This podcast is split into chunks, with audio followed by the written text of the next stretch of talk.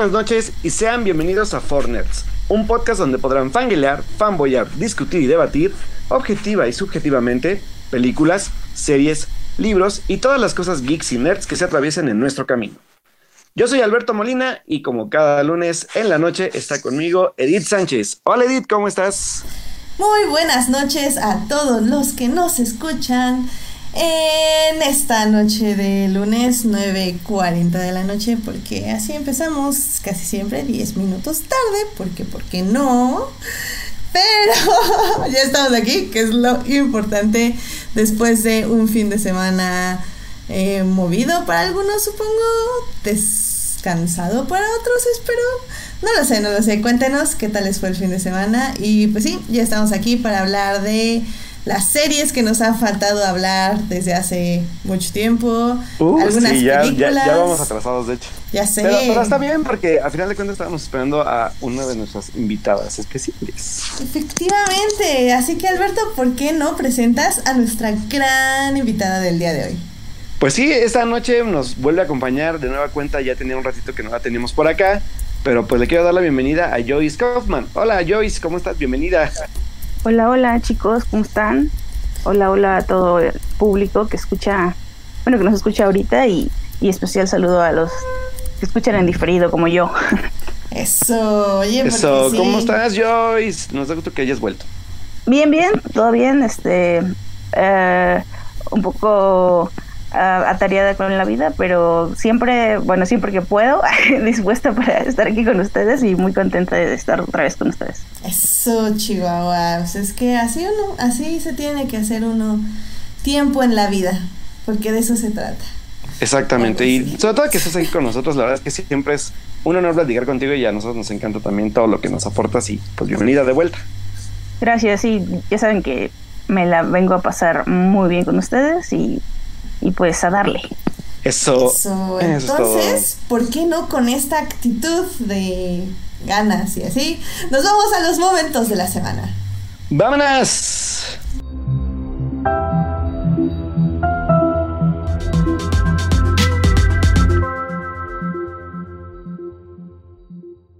Muy bien, pues Joyce, ¿cuál fue tu momento de la semana?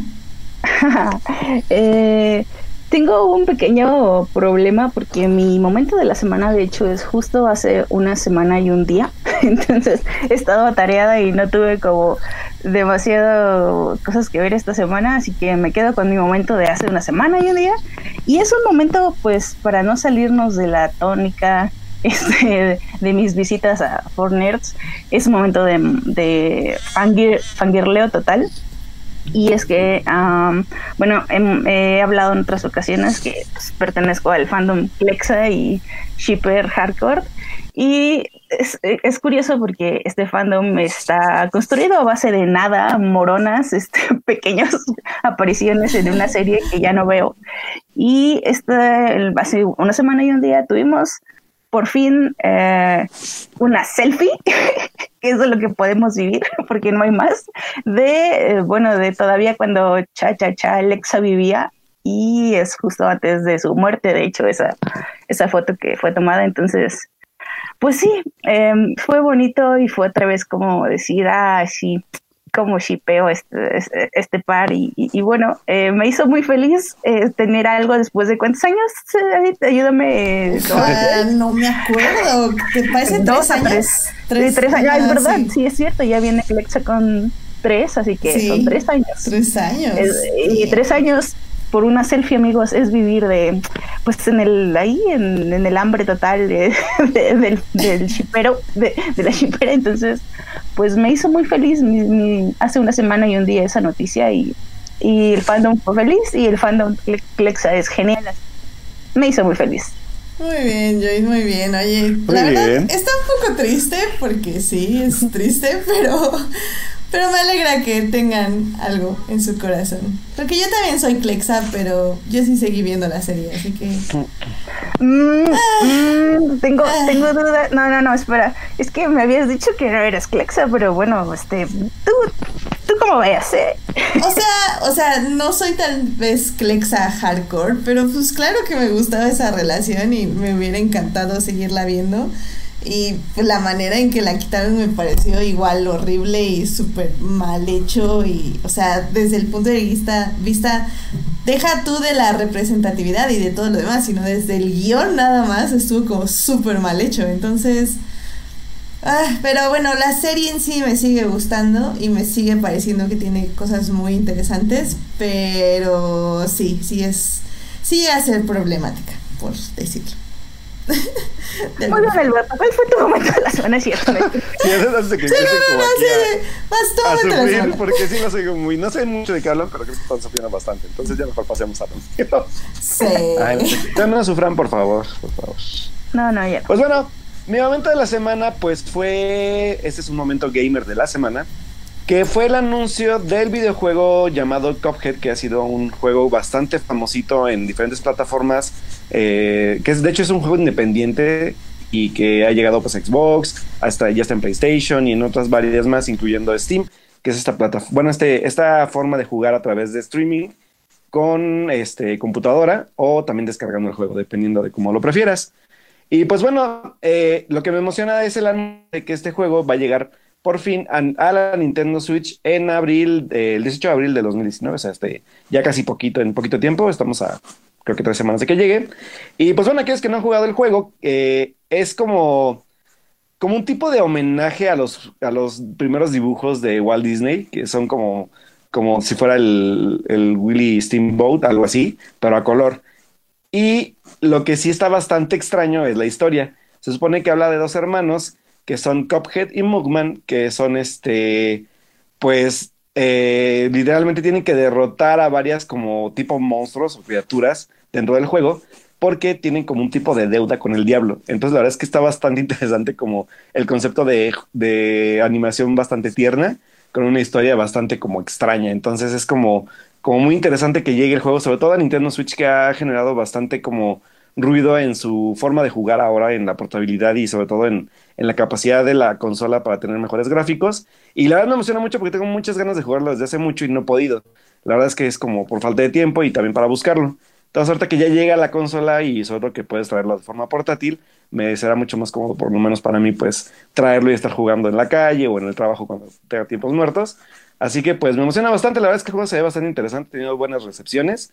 Y pues, como les digo, si ustedes son fans de los videojuegos y no han podido como jugarlo como yo, pues llega el próximo 18 de abril ya a la tienda en línea de Nintendo. Y pues cuesta creo que 350 pesos, la verdad es que no está caro. Y pues lo que he leído es que vale bastante la pena. Yo tengo muchísimas ganas de jugarlo, así que pues ya, ya estoy de hecho ya precomprándolo para, para ya nada más descargarlo el día del lanzamiento. Así que pues si ustedes son gamers, ahí está un, mi, mi momento de la semana y pues una recomendación para que puedan jugarlo si tienen un Nintendo Switch. Ya, muy bien. Este. Ay, hasta me prefiero saltarme mi momento de la semana. No, venga, venga, venga. Es que ya saben, chicos, que a veces. Ay, me enoja la vida, no sé. La situación en la vida está muy complicada. Tenía como dos momentos, uno como horrible y otro menos horrible, pero que se puede usar más para debatir. Entonces me gustaría agarrar el menos horrible. Soy horrible. Pero bueno. Eh, para... Corner deprimiendo su lunes, gracias. Sí, de nada, chicos, de nada, pero así es la vida. bueno, no, no es, no es depresión, más bien, bueno, más bien elegí el que no es depresión, el otro sí era bastante deprimente. Pero bueno, si han estado en Twitter se enteraron de un movimiento que hubo este fin de semana. Pero de eso no voy a hablar.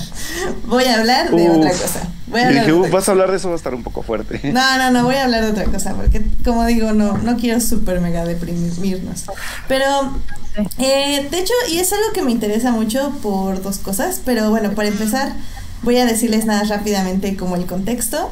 Eh, para empezar, la semana pasada hubo como un poco una polémica en Twitter de que una chica, la que sigo de hecho, eh, puso que por qué las muñecas de Captain Marvel estaban en la zona de niñas y como que separadas y no estaban como en la zona de niños. La verdad, ahorita en este momento no recuerdo muy bien cómo estuvo eso, pero el punto es que esas muñecas estaban separadas como del resto. Entonces ella decía, bueno, ¿por qué estas muñecas no están están como en una zona aparte y no están con las demás muñecas y por qué no están también en la zona de niños tal vez, donde ellos también pueden tener sus muñecas de Captain Marvel. Y de hecho, em, los invito también a escuchar el podcast de Crónicas de Multiverso porque discutieron un poco sobre este tema. Y me parece muy interesante porque eh, lo puedes ver como desde diversas perspectivas. Una de ellas es justo un poco de la que discutieron en Crónicas y que muchos le estaban reclamando, entre comillas, que depende un poco de la marca de, de, la muñeca, que hay muñecas que están dirigidas para niños, niñas y muñecas que están dirigidas para niños, por ejemplo, las, las de niñas son como con pelo que puedes peinar, tienen accesorios, objetos intercambiables. Las de niños tienden a hacer menos eso porque obviamente, o al menos dice la industria, que los niños no van a, peinarlas, sino que van a luchar con ellas, ¿no? Entre y deja, y deja, son como, son como incluso, no es pelo, es, es literalmente el plástico con pelo dibujado. Por ejemplo, el, muñeco de la, de la Mujer Maravilla que salió para, para juguete de acción, que son estos como juguetes como de un cierto tamaño y que son como de colección, sí fue como de, o sea, sí, como es para, entre comillado, niños, son como casi, o sea, el plástico puro todo y pues obviamente sin opción de otra cosa más que ser articulable. Exacto, y también obviamente tiene que ver con la marca que lo distribuye, entonces dependiendo de la marca, también tienen sus propios estantes y no están con otras marcas, etc. Y ese es un aspecto en el que podemos discutir el tema, claramente. El otro aspecto, obviamente, es discutir por qué seguimos separando este, juguetes en pasillos rosas y pasillos azules, ¿no? Ese es otro el tema que nos podemos detener. Pero hay otro tema que me gustaría sacar acerca de ello. Y es que uno de nuestros, eh, uno de nuestras personas invitadas que luego tenemos que, este, que tenemos de hecho una vez al año, eh, y que a veces no concordamos 100% con lo que pone, eh, puso en su Twitter algo que a mí me gustaría como discutir tantito con Joyce porque yo sé que ella también como que le interesa el tema. Y es que básicamente él puso en su Twitter que, que en un podcast que escuchó eh, una persona habló de que la que básicamente los juguetes y las cosas están ahí para que lo agarre quien quiera. Y que no tiene nada que ver la mercadotecnia ni que no existan los juguetes o que sí existan, sino que todo tiene todo ese peso cae en los padres de familia. Y que la persona que hizo un podcast decía que su hija, que a su hija sí la está educando bien y la está educando como con role models y le está enseñando como este personajes femeninos y le compra cosas, entonces que que a su hija, por ejemplo, no le afectó, dice, eh, Wonder Woman, la, la chava dijo así como, ah, está chida, pero pues X. Y según esto es porque su hija ya tiene muchos role models, entonces como que Wonder Woman se le hacía como una más del montón y pues X, ¿no? Entonces dice que gracias a la influencia de sus padres, ella desde muy, muy niña ha tenido acercamiento a figuras representativas en raza y género. Y que, y que todos deberían hacer eso, que establecer influencias positivas sobre sus hijos. Eh, para que sean autosuficientes sin importar la ausencia o presencia en los medios. Básicamente, esto no lo dice él, yo lo interpreto un poco así, de que es justamente eso de que, ah, bueno, dice, si necesitas validación de los medios generales, es entonces que la formación personal fue tan endeble que cualquier cambio de moda te puede afectar y eso implica un problema más serio. Esto es un poquito complicado y a mí me, me pone como en una situación de, ok, sí, pero creo que es la mejor manera de, de ignorar un problema. O sea, decir que yo, si educas bien a tus hijas, no deberían tener, este, más bien que tengan modelos en el media es como un extra pero mientras si tú las eduques bien, ahí van a estar las cosas. Y es algo que discutía yo con él también hace muchos años, porque yo me alegré mucho hace unos años de que ya había pistolas nerd en color rosa, es decir, dirigidas para niñas. Y él me decía, no, pues es que esas pistolas ya existen desde siempre. Y le digo, sí, pero no existen dirigidas para niñas. Y dice, bueno, pero eso no importa, tú puedes comprarlas. Le digo, sí, yo lo sé, pero muchos papás no las van a comprar porque tienen un niño en la portada. Entonces, si la, una niña ve una pistola rosa, nerd, y le dice, mira papá, cómpramela, y el papá ve que está dirigido para ella, es más probable que se la compre a que esté dirigida para un niño. Entonces es, es algo que a mí como que me, ah, me da como, como es, no es como coraje, es como hasta como impotencia, porque es como, no, es que la representatividad sí importa, porque sí, tú puedes decir que los papás deberían educar a sus niñas bien, y estoy de acuerdo, pero la triste realidad es que muchos padres, por cultura, por, pues, por educación, por todo, no van a educar a sus niñas con un buen, una buena representatividad, con buenas representaciones femeninas y mucho menos les van a dar eh, modelos y si las niñas no los tienen ahí para agarrarlos, es decir, no los tienen en la televisión, no los tienen en los estantes y no los tienen en, YouTube, en los medios. Es muy difícil que accedan a ese tipo de representación. Entonces decir que los padres tienen que ser, ser, como los totales responsables, sí, estoy de acuerdo, un padre tiene que educar bien a su niña. Lamentablemente eso no pasa. Entonces no puedes decir eso. Y ya no sé qué vas a decir el tema, ya me estoy repitiendo. Joyce, ¿tienes alguna idea sobre pues, este pensamiento? Pues sí, digo, básicamente comparto lo que dices. Eh, sí creo totalmente que es la forma como más, bueno, no es la más facilona, pero sí es una forma de sacarle la vuelta y, no querer ver un problema. Y además, eh, lo preocupante de esa afirmación es que es que das por hecho que por tener una educación o porque sí te presentaron a, no sé, mujeres en las cuales puedes convertir en tu rol y luego encima te las presentaron pues de diferentes razas y no sé, de toda la intersección social, este, también me parece muy ingenuo pensar que no te afecta lo que ves más allá de tu casa o de lo que se supone que tienes que aprender eh, pues sí, me, parece ingenuo y, pues bastante sesgado, ¿no? Eh, ¿Recuerdan esa escena de El Diablo, bueno, del Diablo Viste la Moda, ¿no? claro, donde recuerdo todas las escenas. donde um, el personaje de Anne Hathaway como que se ríe cuando están, no saben si es el, no saben qué cinturón elegir las chicas. Ah, y entonces le das la super lección esta Miranda Presley de que la falda que llevas, el suéter que llevas fue elegido por ti hace mucho tiempo por una industria de la moda y ella según no le interesaba eso, ¿no? Entonces es lo mismo. Dices, ah, no, pues es que yo nada más, o sea, leo a pues puras este, eh, este escritoras este, marginales y solo sé la vida de activistas y están, aunque hagas eso, aunque existiera esa persona, que lo dudo mucho, eh, te afecta lo que ves, te afecta cómo lo ves y, y tu cerebro tu cerebro lo vuelve una norma ah, y tú no te das cuenta. Entonces, pues sí, incluso me atrevería a decir que me suena un poco hipócrita esa afirmación, ¿no? Ese es mi punto de vista. Sí, sí, estoy de acuerdo. O sea, sí, o sea, y le hemos dicho y, y digo, para nuestros queridos escuchas, somos un disco repetido, pero creo que vale la pena decirlo, este podcast es Representation Matters.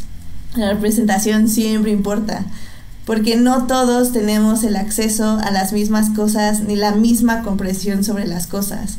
O sea, si bien a mí me pudieron, me, mm, yo cuando pedí un carrito eléctrico para manejar, me lo regalaron sin ningún problema, hay niñas que lo piden y no se los dan porque ese es un juguete para niños. Hay niños que piden ser princesas y no se los dan porque eso no es para niños, es para niñas. Entonces no pueden asumir que todos estamos siendo educados de la misma forma y que todos tenemos acceso a las mismas cosas. Entonces obviamente es muy importante la representación en los medios mainstream, en los medios de cine, de televisión, de telenovelas, de, de, todo esto, que sea una buena representación porque eso es lo que la gente ve y eso es lo que la gente consume.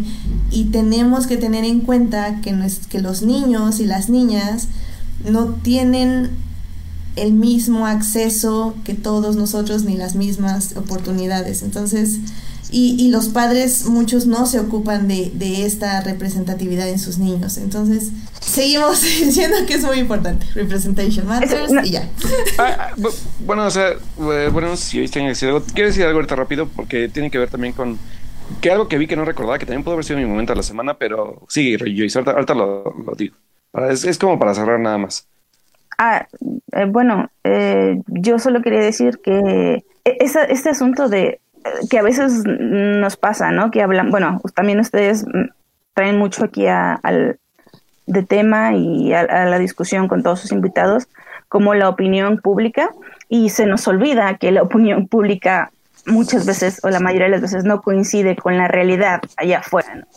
Este, entonces, luego estamos acá tratando de discutir cosas bien elevadas y pues te vas a, no te, te sales de internet y, y ves que todavía ay, ¿por qué le regalas eso si es niña? Y sí pasa, o sea, pasa, pasa muchísimo más que esto que estamos discutiendo ahora. Eh, es algo que, digo, a mí me gusta mucho como tener en cuenta porque como que vienen estas cosas de, es que ya no se puede hablar, es que ya todo está así, es que ya todo es, voy a utilizar entre comillas, eh, políticamente correcto, y no es cierto, o sea, la norma no es esa. La discusión pública puede que sí, pero allá afuera, discúlpenme, todavía no llega el memo, entonces vamos muy lento. Sí.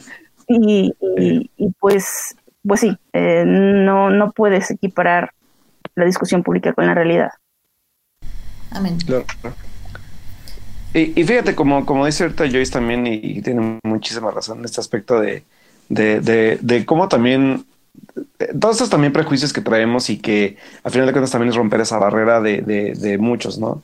Y que era un poco lo que iba, por ejemplo, esto que decía Joyce de, de que, de que, por ejemplo, si tú quieres regalarle algo a una niña, oye, eso no es para niñas, ¿no? Por ejemplo. O sea, yo, yo por ejemplo, tengo una sobrina que más chiquita era como de, es que yo quiero ese Ferrari.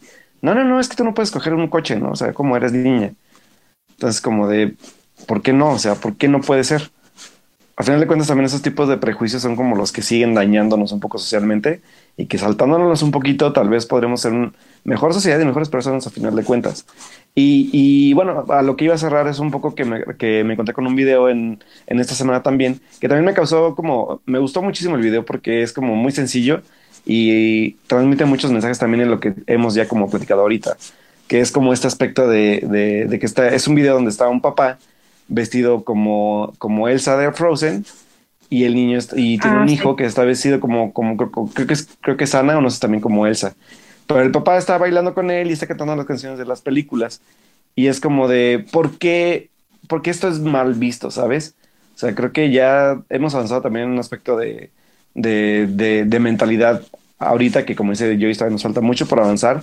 Pero son pasos pequeños que en ese tipo de cosas que, o contenido que llegas a ver, pues la verdad es como dices, bueno, o sea, sí hay gente que sí en verdad está llegando el mensaje y que a final de cuentas este tipo de cosas como de, pues bueno, o sea, ¿y por qué el niño no puede vestirse como princesa, no? De, hecho, chistoso porque también cuando salió Wonder Woman había muchos niños que se vestían de Wonder Woman.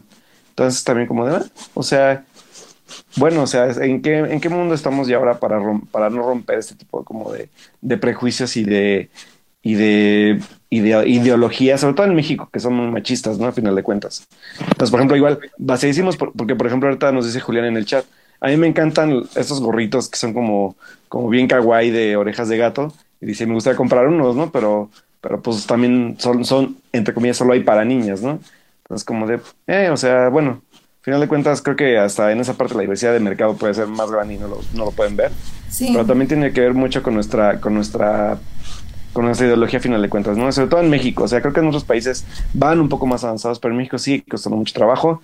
Eh, digo, seguimos viendo casos ahorita, pues todo lo que estoy viendo, digo, no lo quería traer al tema porque es un tema muy fuerte que espero igual podamos tocar otro programa, pero en México está ahorita alzándose un movimiento muy fuerte de, de, de un Me Too generalizado en México, en todo tipo de ramas, y que pues seguimos viendo que el machismo sigue todo lo que da porque sigue habiendo casos de, de acoso muy fuertes en, en, ese tipo como de, pues de sectores tan importantes como, como en el país, como son los medios de, de, comunicación, como son los medios culturales, como son los medios este, eh, de la ciencia, ¿no? Entonces, digo, el, o sea, es como dar a notar que sigue pasando y que seguimos teniendo casos pese a todo lo que hemos avanzado y que no es suficiente lo que se está haciendo y que pues invitar a los que digo, los que nos escuchan siempre ha sido como este como, como nos gusta que el programa, toda la gente que está en el chat sea por esto, que sea como que comparten esta idea, porque creen en un mundo mejor.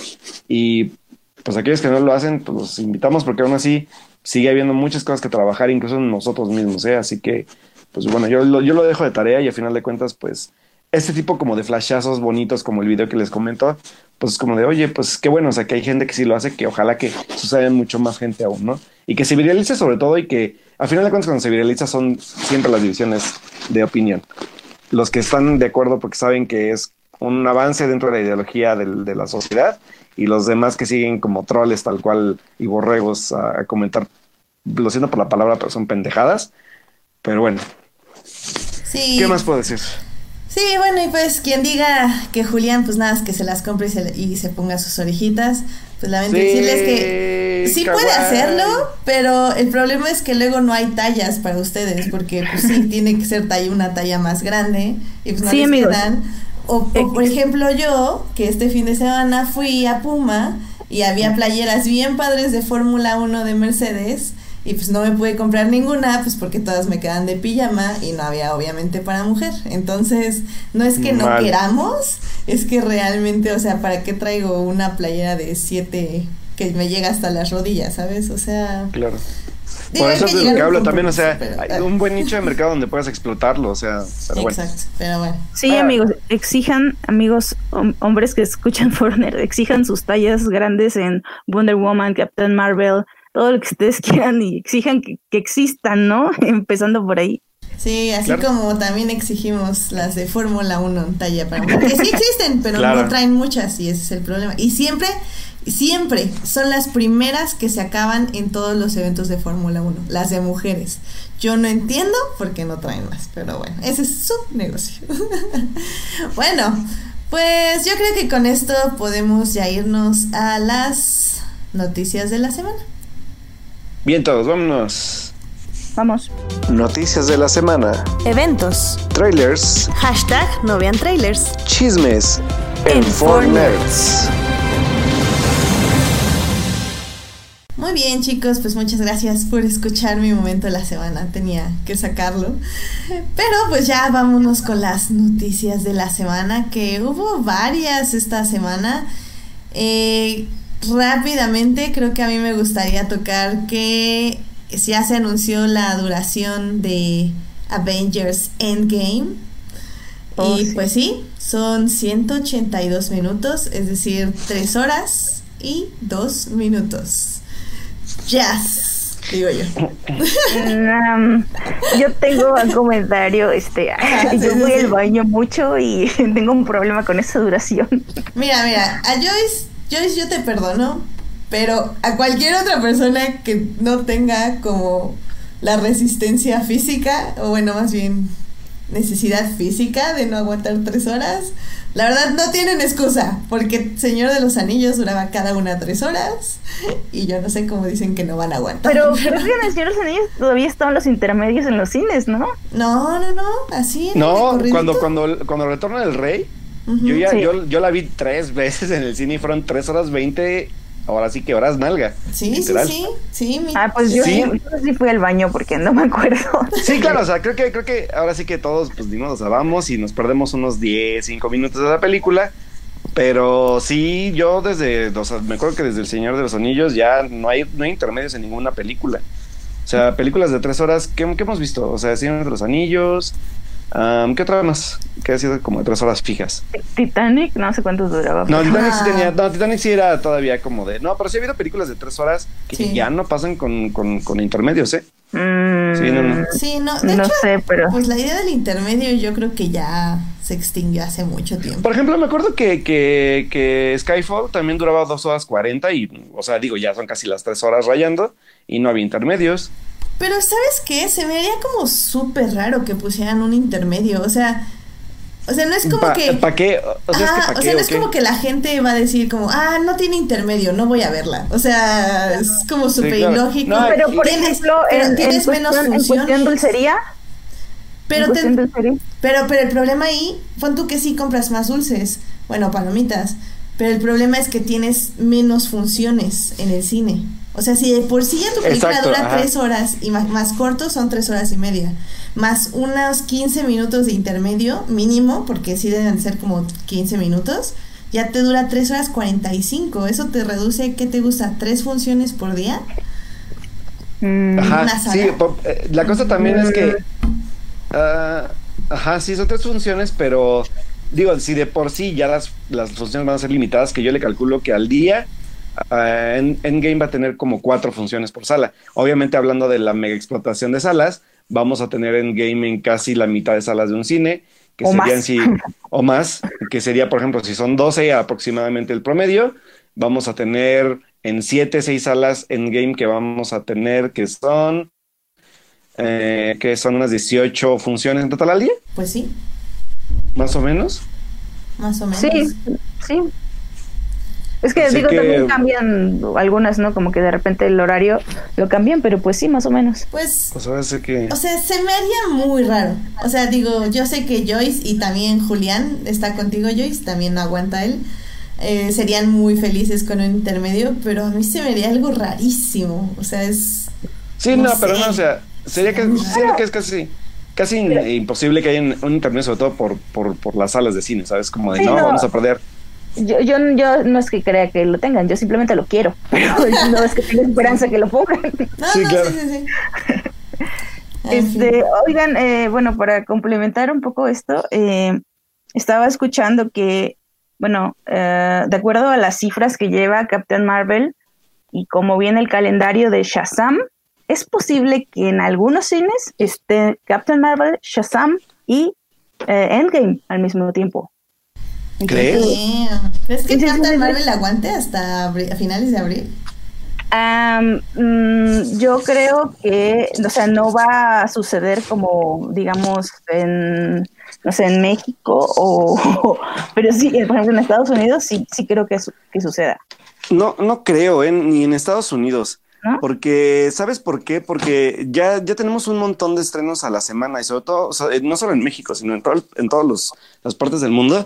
Yo creo que a lo mucho Capitán Marvel logrará sobrevivir con una copia, pero a la llegada de Shazam sí va a ser como súper mm, golpazo para, para Capitán Marvel. Dudo, la verdad, que se encuentre ya después de que llegue Endgame, pero sí, o sea, sí existe la posibilidad, pero una, una función en, en cada, de, o sea, uno de, cada diez cines en, en, México, no sé. Sí, pero, pero a lo, a lo, mi punto era que, digamos, eh, vamos a, suponer que salga, ¿no? Que salga así raspadita y que ahí para evitar la otra película. Pero, pero eh, el punto era este. para el, digamos, lo que se, el ambiente que se respira o el, o las críticas que ya vive de alguna manera el género de superhéroes, yo nada más como que pienso que esto es una señal de que a los estudios, los estudios no lo están viendo así, los estudios yo creo que lo están viendo muy diferente.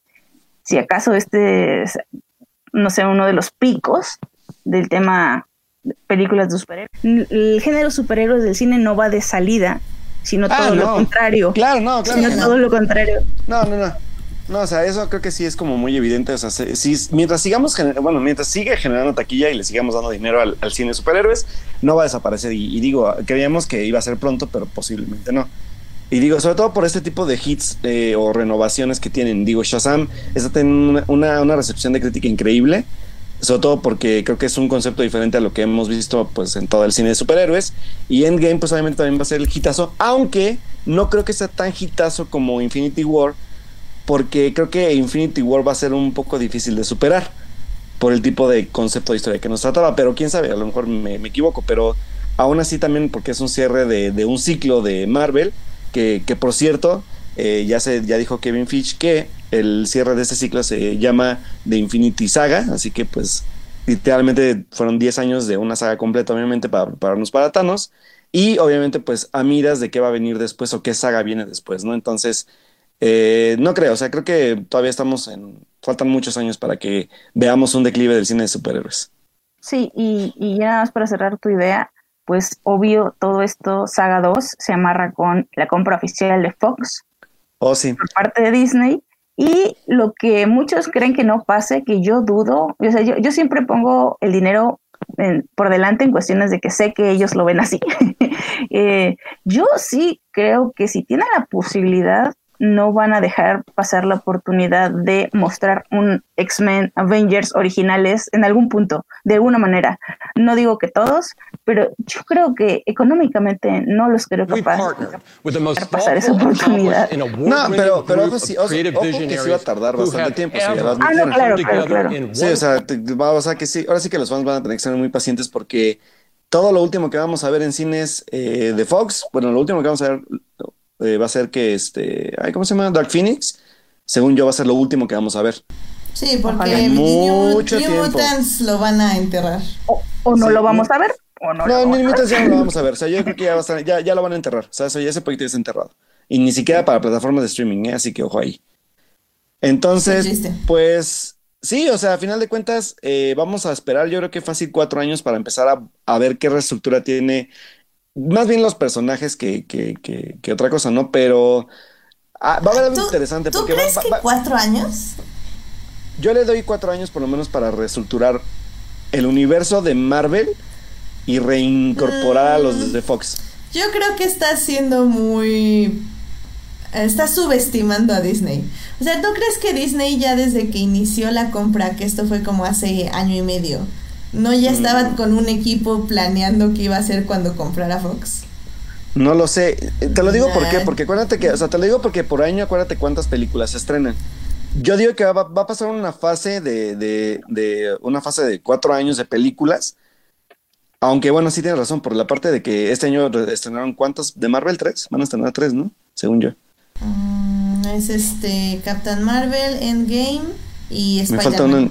Spider-Man. Entonces, bueno, sí puede ser posible. Eh, olvídenlo, ya, me retracto. No, yo, yo digo que en dos años ya estamos viendo X-Men. Va, sí, sí, yo también creo que sí, ya recortaré, dos años, sí, tienes razón. Y, y eso, y es ya la película. Yo creo que antes vamos a empezar a ver apariciones. Mm, así, o sea, nada así increíble. Sí, o sea, cameos. O sea, cameos, o sea, nada algo que ya establezca que ya están lo que lo que lo que hay que ver es si van a quedarse los mismos o sea obviamente les conviene a ellos quedarse con unos como como actores porque son jóvenes, sobre todo en parte de X-Men.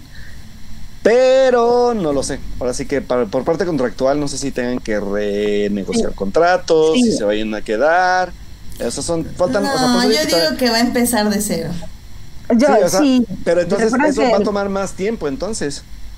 pero, ajá, es que no necesariamente tienen que de retomarlo de la misma manera o como volver a hacer un equipo desde cero, pueden, como dice Edith, irlos metiendo poco a poco. O...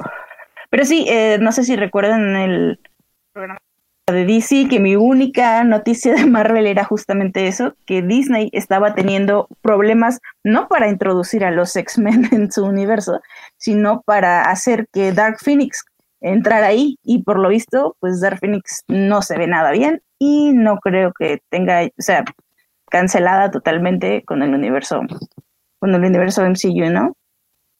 Sí, la verdad es que sí, tampoco le tengo mucha fe a la película, así que sí, no, creo que sea, o sea, va a ser una despedida muy amarga. y más porque es como el remake de la de Brett Regner o ese cuate. Entonces, eso es como lo que más creo que entristeció a todos, digo yo. Ay, ¿crees que es un remake de.? Pues es que, digo, no vi el tráiler, pero por lo que dicen, este, de que ya muestran una muerte, pues así empieza, o sea, la de The Last Stand. Empieza con la muerte de Cyclops, ya en este va a ser otro tipo de muerte. O sea, y tiene como la misma pinta con esta, ¿cómo se llama? Sophie Turner, igual que esta, se me acaba de decir su nombre, y la Famke que está Famke, o sea, igual así con las venas y los ojos. Y, ¿Jensen? ¿Famke Jensen? Famke Jensen, ajá. Ajá. La amo. Ay, no lo sé. Pues bueno, solo, solo, solo el tiempo nos lo va a decir, pero sí, tengo mucho miedo, la verdad. Bueno, y pues...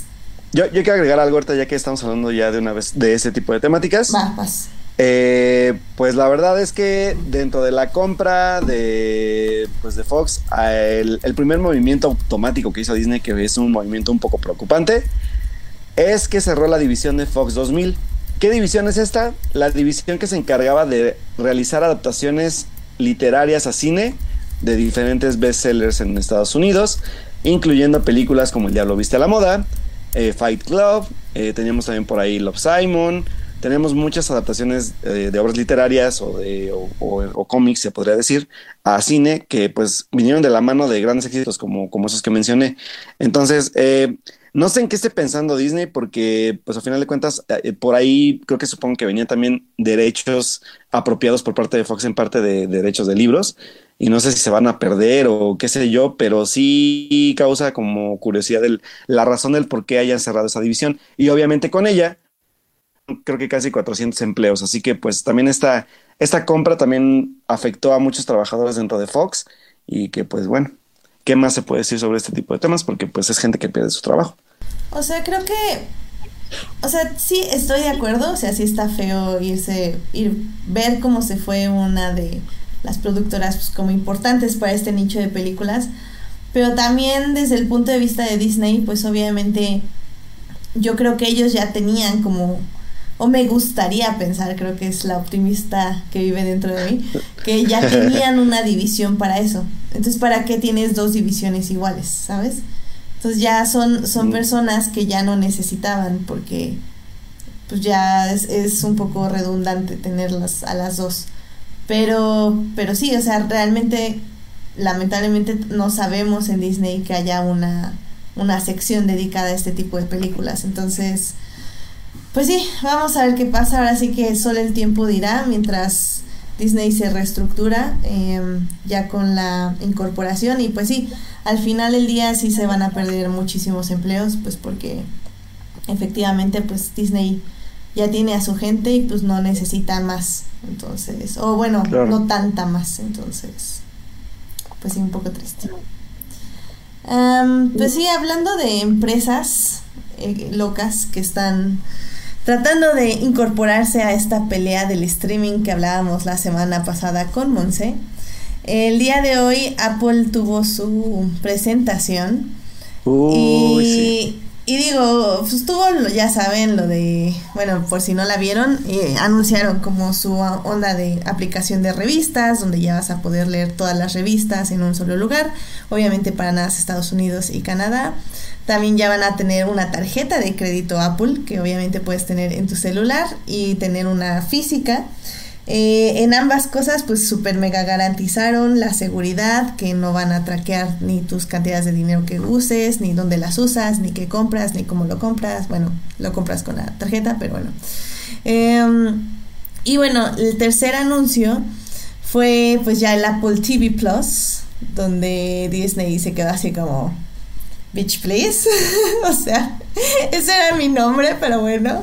Entonces, Apple TV, pero estuvo muy interesante porque eh, básicamente siento que Apple obviamente sabe que no puede competir con Netflix, pero pues lo que está ofreciendo es básicamente acceder a todas las aplicaciones desde su, desde su aplicación, o bueno, a todas las a todos los streamings, digo network streamings, los, los estos a Amazon, a Hulu, etc a través de su aplicación y aparte vas a poder ver el contenido de Apple. Que entre ellos estuvo Steven Spielberg anunciando Amazing Stories. Después de decir que Netflix no merecía estar en los Emmys, Spielberg subió por una buena cantidad de dinero para decir que Apple lo es todo y que es súper chido. y que vean Amazing Stories en la plataforma de Apple. Es un super tema ahí muy, muy raro porque Uh, anunciar con bombo y platillo que tienes a los mejores contadores de historias para tu plataforma se me hace súper soberbio por parte de Apple cuando en realidad ni siquiera, o sea, la verdad es que hay que ser bien honestos, Apple no presentó absolutamente nada más que van a hacer series, eso es lo único que presentó. O sea, no hay, no hay un, no hay un, no hay una plataforma más que pues ya, ya la tienen entre comillas hecha, que es Apple, Apple TV Plus, que ni siquiera es una plataforma en, sí de streaming, más que una recopiladora de, varias, varias, como ser, varios servicios.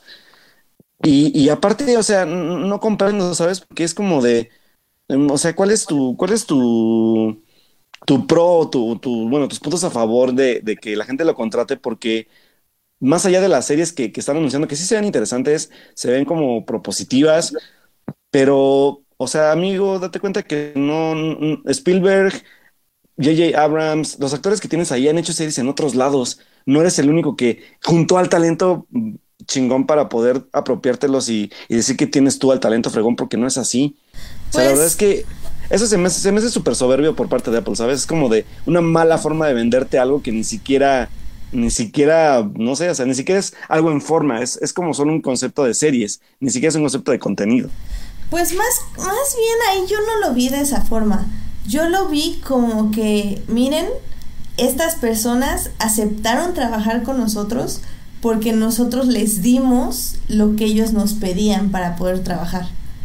Entonces, Como si Netflix no lo diera, o sea. Pero, pero es que ese es el punto. O sea, ¿por qué? O sea, yo sé que JJ ha, ha hecho cosas, pero ¿por qué JJ está haciendo cosas con ahora Apple y no con Netflix? ¿Sabes? O sea, ¿qué le ofreció Apple que Netflix no le ofreció? Y es que ahí va a estar el asunto.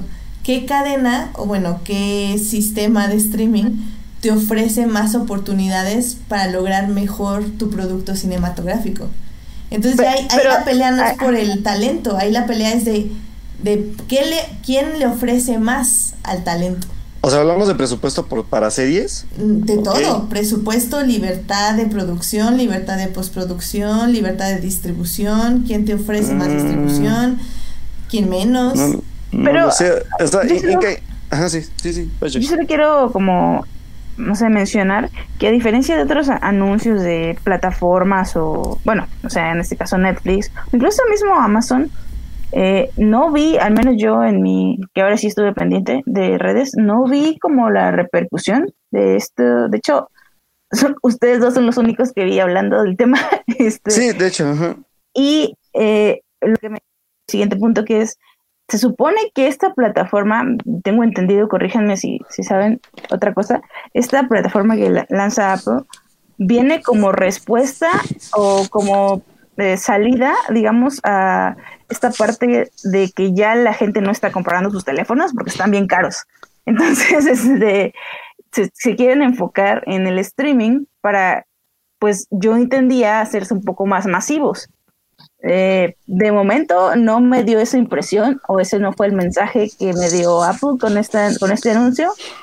Eh, no, no lo veo, o sea, como decían, ¿no? no lo veo todavía ni siquiera tirándole a hacer, a, a competirle a Netflix.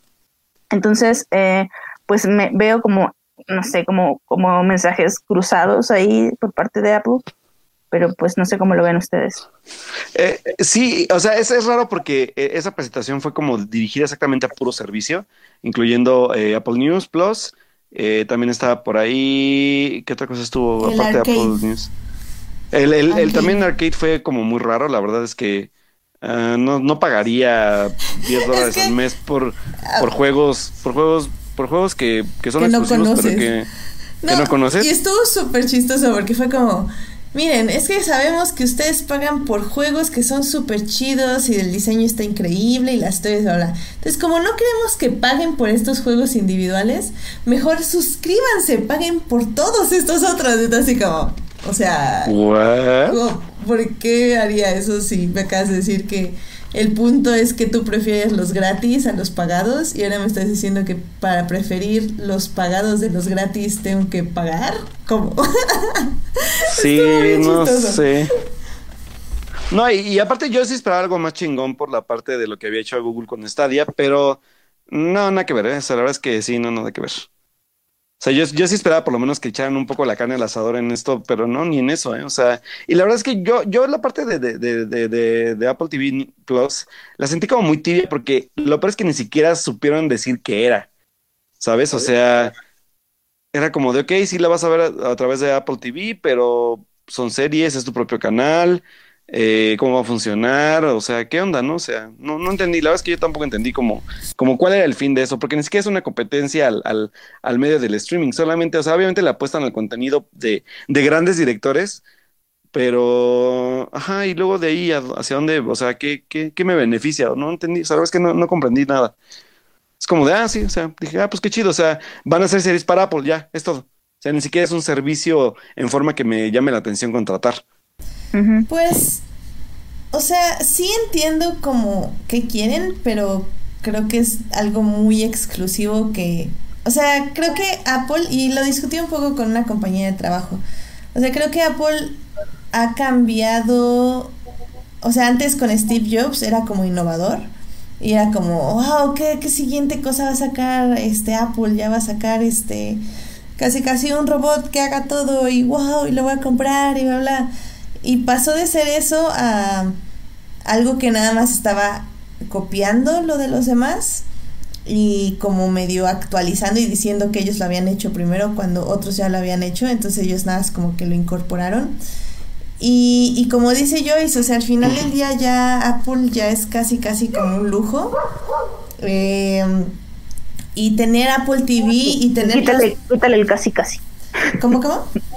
Quítale el casi casi. Ok, es, es un artículo de lujo donde, ah, es que me da flojera cambiar entre servicios de streaming y voy a tenerlos todos aquí porque ya los tengo contratados, lo cual está muy padre, o sea, si pudiera así yo lo tendría porque pues ya está bien padre nada más tener todos tus servicios de streaming ahí a la vista y ya nada más literalmente no decir, ay, voy a ver qué hay en Netflix. Ah, no me gusta, ahora me voy a pasar a Amazon. Ay, pero Netflix tenía esto y luego me regreso a Netflix. O sea, ¿qué te ahorra? ¿Unos 3, 4 minutos de tu vida? Que sí, ok, está chido, pero no es como que voy a, me va a cambiar la vida, ¿sabes? Claro. Y aún así, solo compro cosas a Apple, así que sí, vivo en privilegio. Pero pues la verdad es que no es game changer de nada, ¿eh? Sí, o sea, no. Digo, por ejemplo, este servicio de, de, de las revistas fue como de, ah, mm, en México ya había un, un servicio igualito que si está en México y que recopila las revistas que quiero leer, ¿sabes? O sea, porque aparte, para primero para que llegue a México y luego para que recopile la, todo, todo el, bueno, todas las editoriales se unan al proyecto, es como de, mm, ok, en México, la verdad es que Apple, Apple, Apple News Plus me, me llama la atención, pero no es para mí. O sea, solamente es, o como dices tú, es exclusivista. Sí, la tarjeta. Y pues, aparte es algo que ya existía. O sea, la verdad es que yo ya había visto el concepto en México. O sea, eh, recuerdo que hay uno donde reunían todo tipo de revistas que iba dentro de ellas Gato Pardo, letras libres y que pagabas creo que 80 pesos al mes por leerlas en cualquier momento y todas, todos los contenidos, ¿no?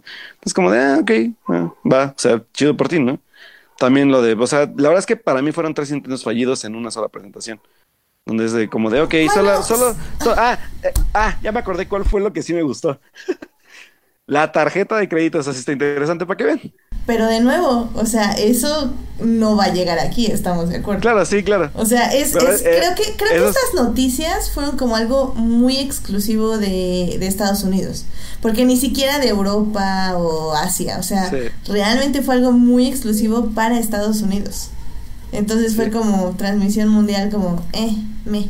Y aparte eso, ¿eh? porque es como solo Estados Unidos cuando pues tienes un mercado ya global. Ojo, no, ojo, porque creo que sí, creo que globales sí es lo de arcade, sí es global. Y, y creo que ya. Y ya lo demás Ah, era no, para y- Estados no, Unidos, también Canadá. Lo de, Apple TV. Plus también creo que es mundial. Eso sí es mundial. Ah, bueno, sí, sí, es la serie, no puedes tener la exclusiva. Pero, sí. Cosas como el- lo de la tarjeta y lo de la revista, pues sí es como súper exclusivo para, para gente que vive en Estados Unidos, ¿no? Sí. Y bueno, ya nada más para cerrar, también se anunció The Morning Show, que las hace Reese Witherspoon, Jennifer Aniston y Steve Carell. Eh, se anunció Sí, que es actuada por Jason Momoa y está Alfred Woodard. Eh, de hecho, eso se ve bastante interesante de los tres segundos que sacaron en el De la producción se ve bien, masivo, se ve muy bien la producción. El Little America de Kumali Nagiani. eh, también se ve que es una serie de documentales que le va a hacer competencia a uno que va a salir de hecho en Netflix, que ahorita no me acuerdo cómo se llama la chica que los va a manejar, pero sí se ve como medio parecido. También va a estar Helpsters y, ah, bueno, Little Boys, que es con J.J. Abrams y Sarah Bareilles. Esa sí la quiero ver. Y el proyecto documental de Oprah, que también va a estar ahí. El de, de Book Club o algo así, ¿no? Em, Toxic Labor. Ah, Taxi Libre, sí, cierto. Sí. Ese, había otro que también, el de, el de, ¿cómo se llama? Ahí, el de Chazelle, ¿qué va a hacer? Porque Chazelle también va a hacer algo. Sí, no lo tengo aquí, ¿eh? Ah, sí. Em, no, aquí no dice. Solo dice que Chazelle va a hacer algo. Pero no dice que sí, ok. Sí, Sí, no, aquí porque no lo de Chazelle también me llamaría la atención verlo. sí. Sí, que por cierto, había por ahí, según, nombres por ahí. Según esta, recuerden que anunciamos que iba a haber una serie también de Brie Larson para Apple.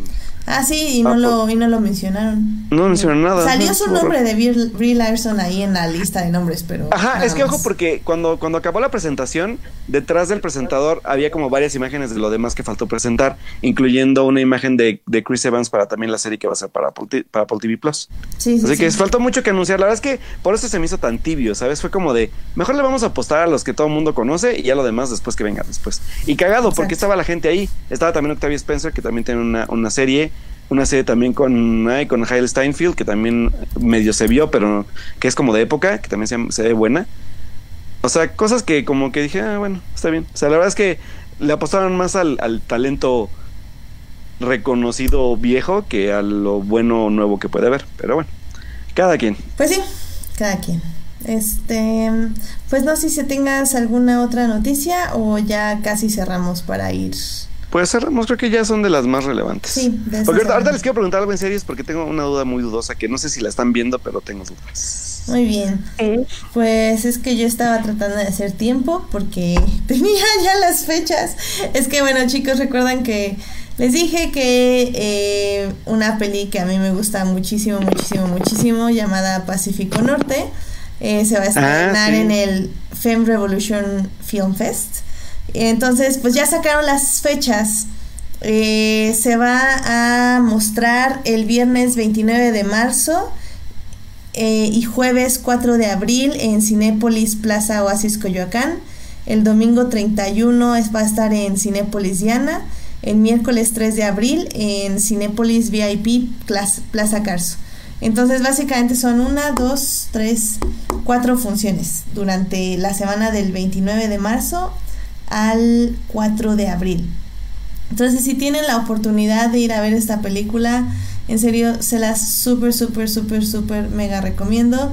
La directora se llama Valentina Sachetti y pues dura una hora y media. Em, tengo aquí como la sinopsis, pero ya saben que yo no soy de sinopsis ni de trailers.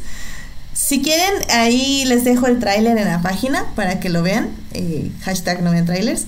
hashtag no, lean sinopsis. Hashtag no lean sinopsis. Mejor nada más vayan y veanla. En serio, digo, a mí tal vez como tocó como fibras muy personales, pero sobre todo para quienes en este caso conozcan como bueno, pues sí, es que tienen que ser mujeres, lo siento, amistades femeninas. Ah, tengan como amistades femeninas y pues estos lazos que se forman entre nosotras y, sobre todo este miedo al, al cambio que, que, se avecina en, en, el cierre de una etapa y en el inicio de una nueva.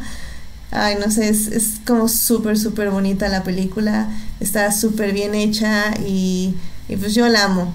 En serio es una de todas las películas que he trabajado, creo que es una de mis favoritas. Está como en mi top 5. Entonces, si pueden ir, por favor, por favor, por favor, vayan a ver. Se las recomiendo mucho.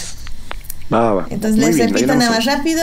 Viernes 29 y jueves 4, Cinépolis Plaza, Plaza Oasis Coyoacán. Domingo 31, Cinépolis Diana.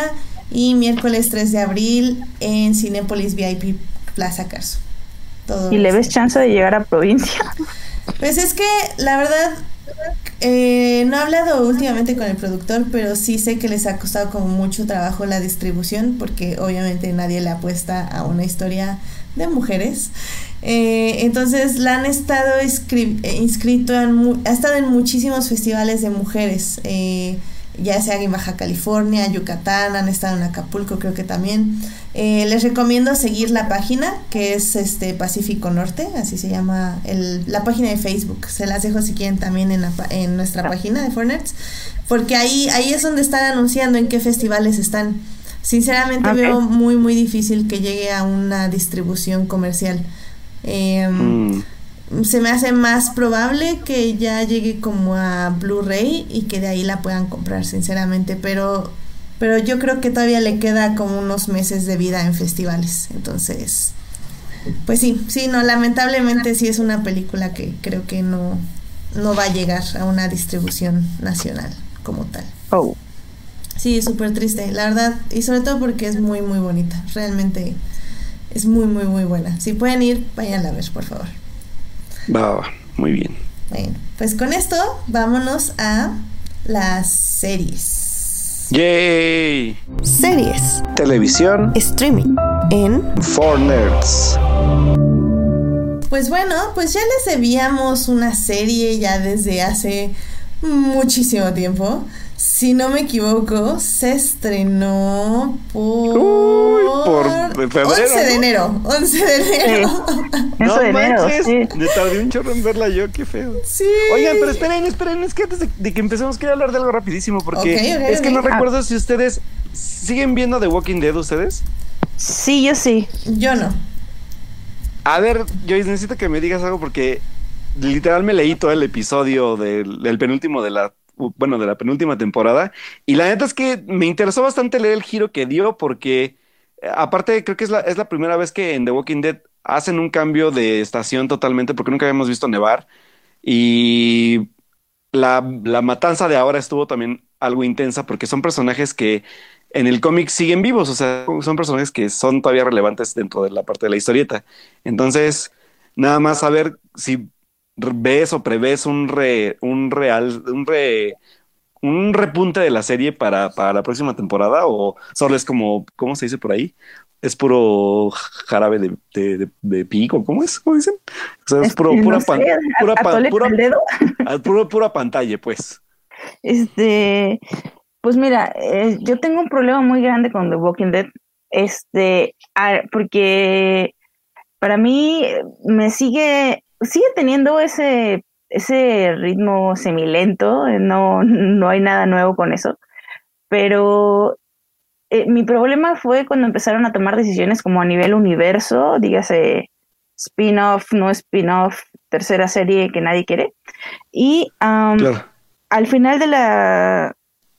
Ah, es- es- espera, estoy un poco perdida. No sé si fue el final del mid-season, de este mid-season o de la temporada pasada, pero bueno, voy a poner esto, spoiler, spoiler, tápense, tápense los oídos que no, quien no quiere escuchar, pero la muerte de Rick, entre comillas, la muerte de Rick, eh, No. inmediatamente, inmediatamente hay un salto temporal y eh, la serie muestra a Judith crecida, eh, ocupando un poco el, papel de Carl y ah, un lío entre los grupos este, que han sobrevivido porque no, no, no entre los grupos, perdón, sino entre los líderes de estos grupos. eh, no está Maggie y nadie dice como, ah, sí, no está y ya, este, no te explican por qué. Michonne se volvió otra vez como la Michonne, como la conocimos en la tercera temporada, así toda huraña y así no quiere a nadie. Eh, um, luego, luego hay cambios de líderes por muertes. eh, entonces, eh, me gusta, me gustó mucho el salto, la verdad, tengo que admitir. Me, hubo personajes nuevos que me llaman mucho la atención, como el de Alpha y Magna, eh, me llaman la atención, pero eh, mi problema, bueno, otro spoiler, amigos, disculpen, pero es que no puedo explicarlo de otra manera. Pues también ya se va Danai por, por Marvel. Yo digo que ya se va Danai Gurira.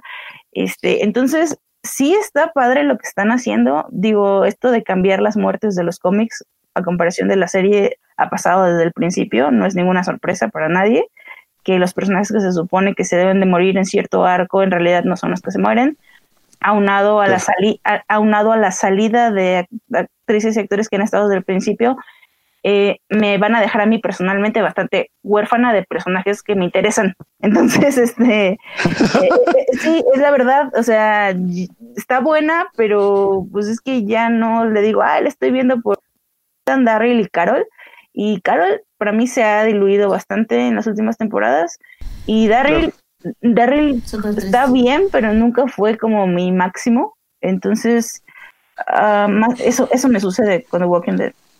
Solo porque es crush de medio, de medio fandom de The Walking Dead. Sí, gay, pero bueno. Ah, Sí. bueno, pues sí, no, no, yo entiendo que Darryl tiene todo su, o sea, todo su ejército de fans, pero a mí personalmente es como, por las razones para ver un show, yo siempre he dicho que soy muy de personajes y ya no, o sea, por mucho que sí me cayó, por ejemplo, el, el- a mí sí me gustó el personaje este que fue en, en Animales Fantásticos, el amigo, bueno, el amigo de este chico, este, ¿cómo se llama? Bueno, el protagonista. ¿Scamander? Ajá.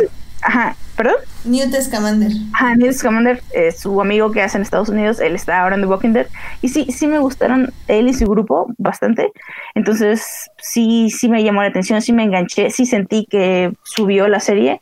Pero insisto, de por sí eh, ya se va a salir Danai y luego matan a unos que ya también estaban desde hace ratito.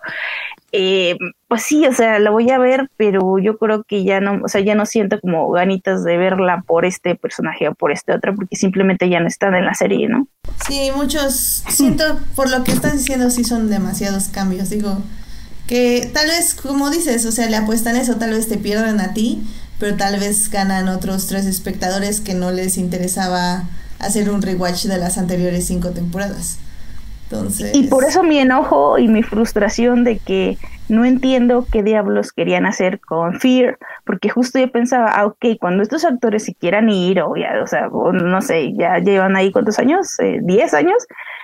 Diez años, ajá, sí, eh, bueno, no, esa es la novena, ¿no? Sí, pero no, este Walking Dead no va por años, ¿no? Bueno, está extraño su, su calendarización.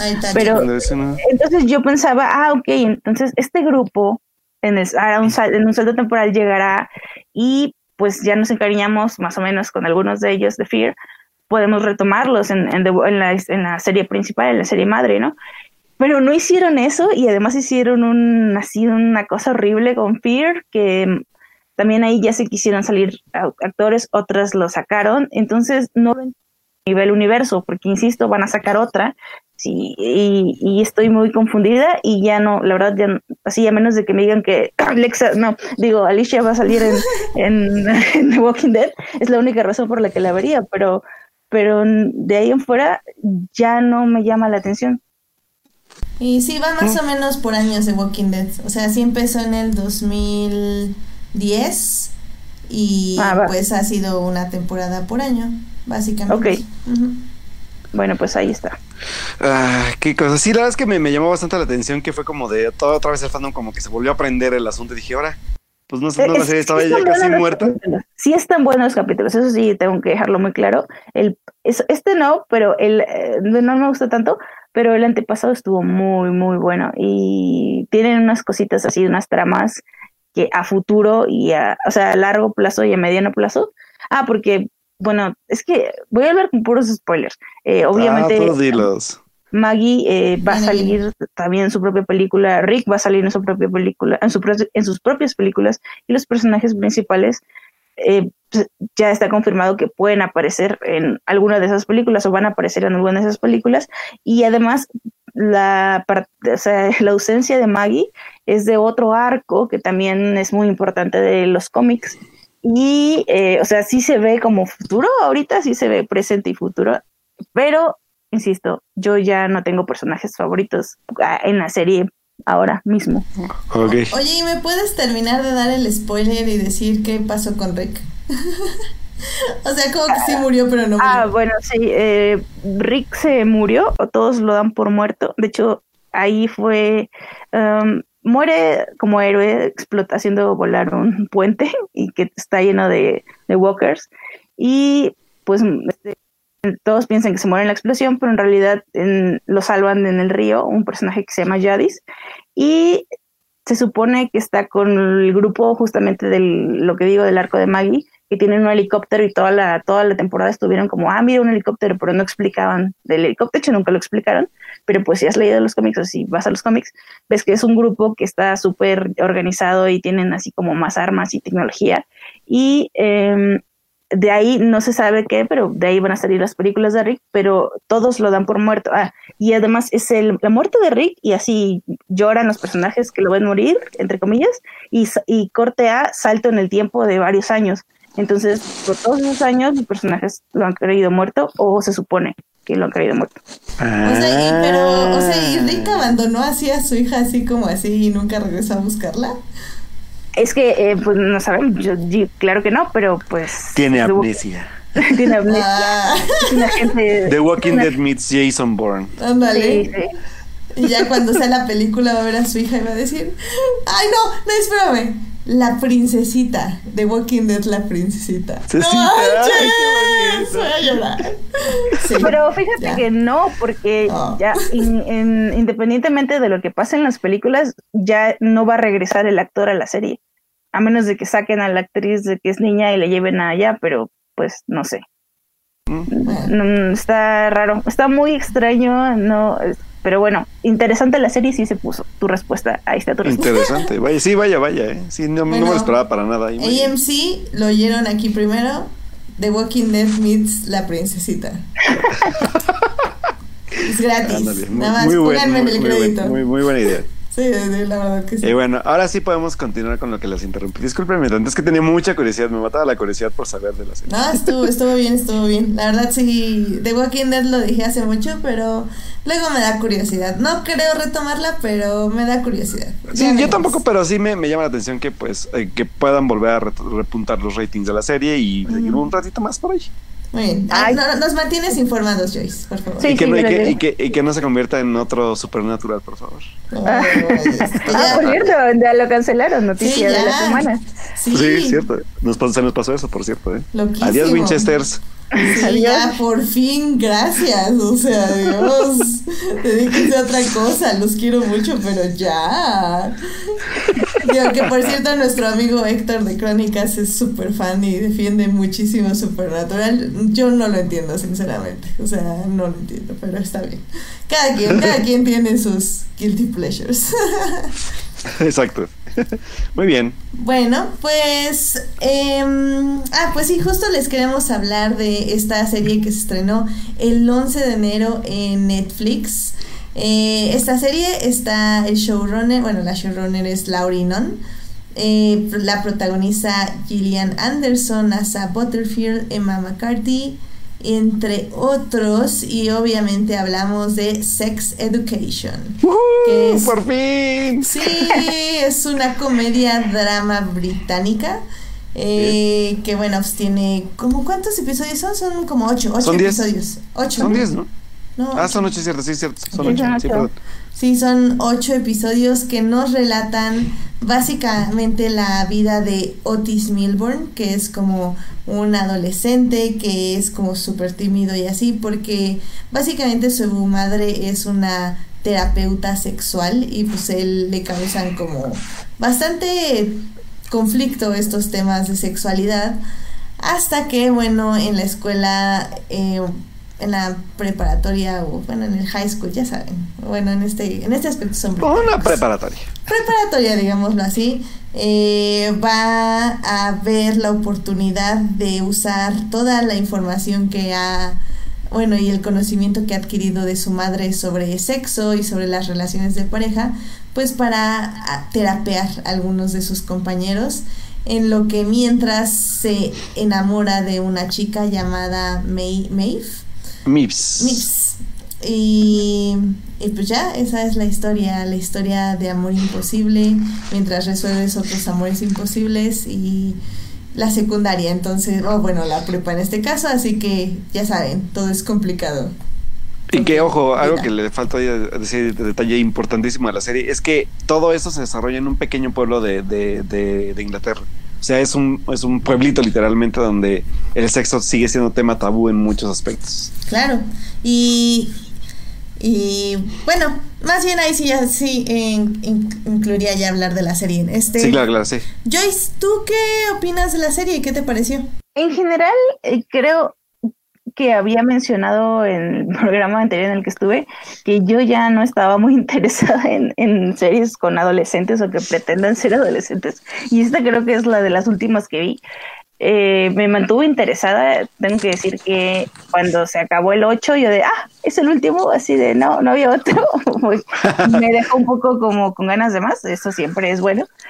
Y am, en general, digo, tiene. Es, es que para decir lo bueno, creo que tengo que decir algo que algo malo, pero no, no, me, no me malinterpreten. Em, yo sí tengo rato como que mm, esperando ver una serie, eh, pues literal, que venga pues, de Europa, Europa continental o, ya sea Reino Unido, que toque. eh, En la, tele en la tele americana se tocan mucho pero igual a veces no con la calidad que yo quisiera. Entonces eh, me llamó, o sea, me llamó mucho la atención que tocara las temáticas que, que toca, que pues al menos así de forma tan mm, no quiero decir explícita, pero tal vez sí más informada, yo no había visto que se tocara en dirigida, supongo, para el público que quiere, al que quiere dirigirse. Entonces, en ese, en ese sentido me pareció bastante fresca, pero eh, creo que arrastra muchos de los problemas que a veces yo siento que todavía, sobre todo las series que yo veo de Europa, uh, todavía eh, les cuesta mucho. Por ejemplo, a mí no me gustó La Casa de Papel, a pesar de que yo veo muchas series españolas, porque no, hace, hace rato que estoy esperando así con el reloj, viendo el reloj, a ver a qué horas empiezan a escribir personajes mm, femeninos o de mujeres que, que a mí me gusten. Y, y, a veces siento que por ahí no me gusta cómo va Sex Education, que como que le quiere dar el giro al trompo, pero se queda en el mismo lugar en los personajes femeninos. Sí. Eh, y bueno, y eso es algo que sí me, me, choca un poco a mí porque ya más que nada es aburrimiento así de, bueno, ya esto ya lo he visto. Y, eh, pero vamos a la nota positiva a la que yo iba desde el principio, es que hace unas semanas mi mejor amiga, uh, que yo sabía que ella había sido fan de Skins, no sé si ubican la serie Skins. Sí. Eh, y yo no, yo la verdad salió como un poquito ya, de por sí no me gustaban las series de adolescentes cuando fui adolescente y esa salió como ya cuando, cuando yo estaba dejando la adolescencia. Y eh, sí, mm, dijo algo que, que, no se me va a olvidar nunca, dijo, qué triste que Skins nos enseñara que los problemas mentales eran cool, eran ser cool, ¿no? Y me da gusto ver que se sale de ahí, ¿no? Que al menos ya lo trata de, problematizar esta serie. Me gusta mucho y todo lo que arroja en consecuencia a la problematización de esos, de esos temas, ¿no? Mm, de lado me fascinó, la verdad. Claro. Sí, en ese aspecto estoy completamente de acuerdo contigo. Creo que yo no llegué a ver skins en el aspecto de que no, no la vi seriada, pero sí llegué a ver algún par de episodios y creo que como dices era, o sea, fue como no, yo soy una niña demasiado buena, estos cuates tienen demasiados problemas para mi gusto. No, gracias. sí, la verdad es que, aunque, aunque sí la comparación de skins es, es válida, sí. sobre todo porque es una serie de, de otro país, bueno, de, de, otro continente, y obviamente pues tiene su versión americanizada, pero sí creo que Skins es una serie un poco más fuerte en, en, temas, porque no solamente trata la sexualidad, sino también trata temas de adicciones, temas de problemas familiares muy fuertes. Entonces sí creo que Skins es un poco más pesada. Entonces, la verdad es que yo, yo, yo voy a definir rápidamente cómo me pareció a mí, este, eh, por ejemplo, Sex Education, que yo, yo encontré la palabra despreocupada. Para mí la palabra despreocupada es como la, la forma en que se define la serie. Y en, en, en despreocupado a qué me refiero? Que la forma de hablar de los temas de los que habla nunca son como, porque hay series que se sienten como retenidas o, cuando hablan de, de, sexo sobre todo es como de, ah, sí lo vamos a tocar, pero muy ligeramente. Y con Sex Education todo fluye tan bien y tan natural que es como de, ok, está bien, o sea, hablan del tema como debe hablarse en la vida real, ¿saben? Eso, es lo que me parece aún más interesante de todo lo, lo, de la serie.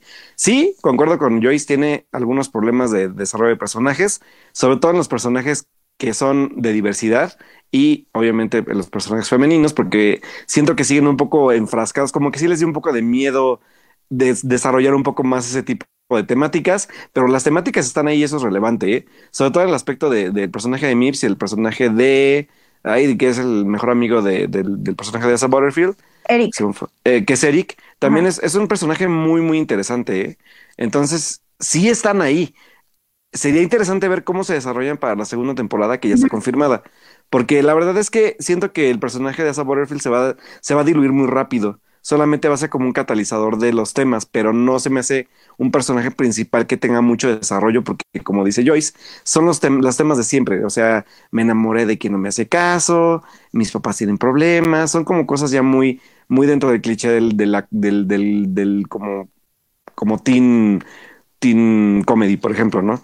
Y los otros personajes tienen mucha carne que sacarles. O sea, la verdad es que los secundarios están muy, muy aún en, opciones de poder desarrollarlos y que el personaje principal sea un conductor de todo lo que pueden llegar a vivir. Sí, y, bueno, nada más para cerrar lo que había hecho Skins, supongo que me refería también.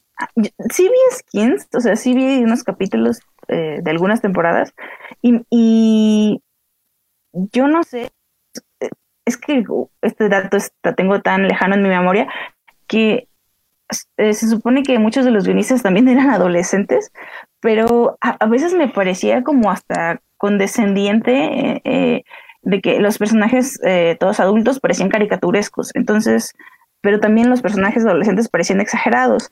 Aquí, aquí en, Sex Education encuentra muchísimo más balance, pero a la vez, eh, ay, por ejemplo, el chavo este, ¿cómo se llamaba? El, bueno, el que hacía, le hacía bullying a Eric. Ay, yo sí veía un señor ya así, que ese es en la secundaria, que ese es en la prepa, o sea, como que había cosas que me sacaban mucho de la narrativa y que, y que, al final, mm, por ejemplo, digo, eh, pasándome al, tema ya más específico, temas más específicos, no me gustó mucho ese arco, por lo mismo que creo que ya mencionabas, está como muy mal llevado el, este asunto de Eric y, ay, ¿cómo se va el nombre? ¿Cómo se llamaba este chavo?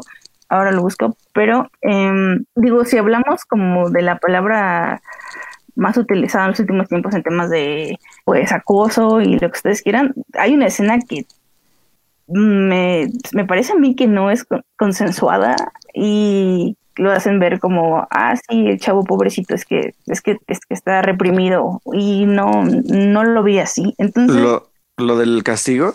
No, no, lo de lo de la escena entre Eric y el chavo el cuyo nombre no me acuerdo.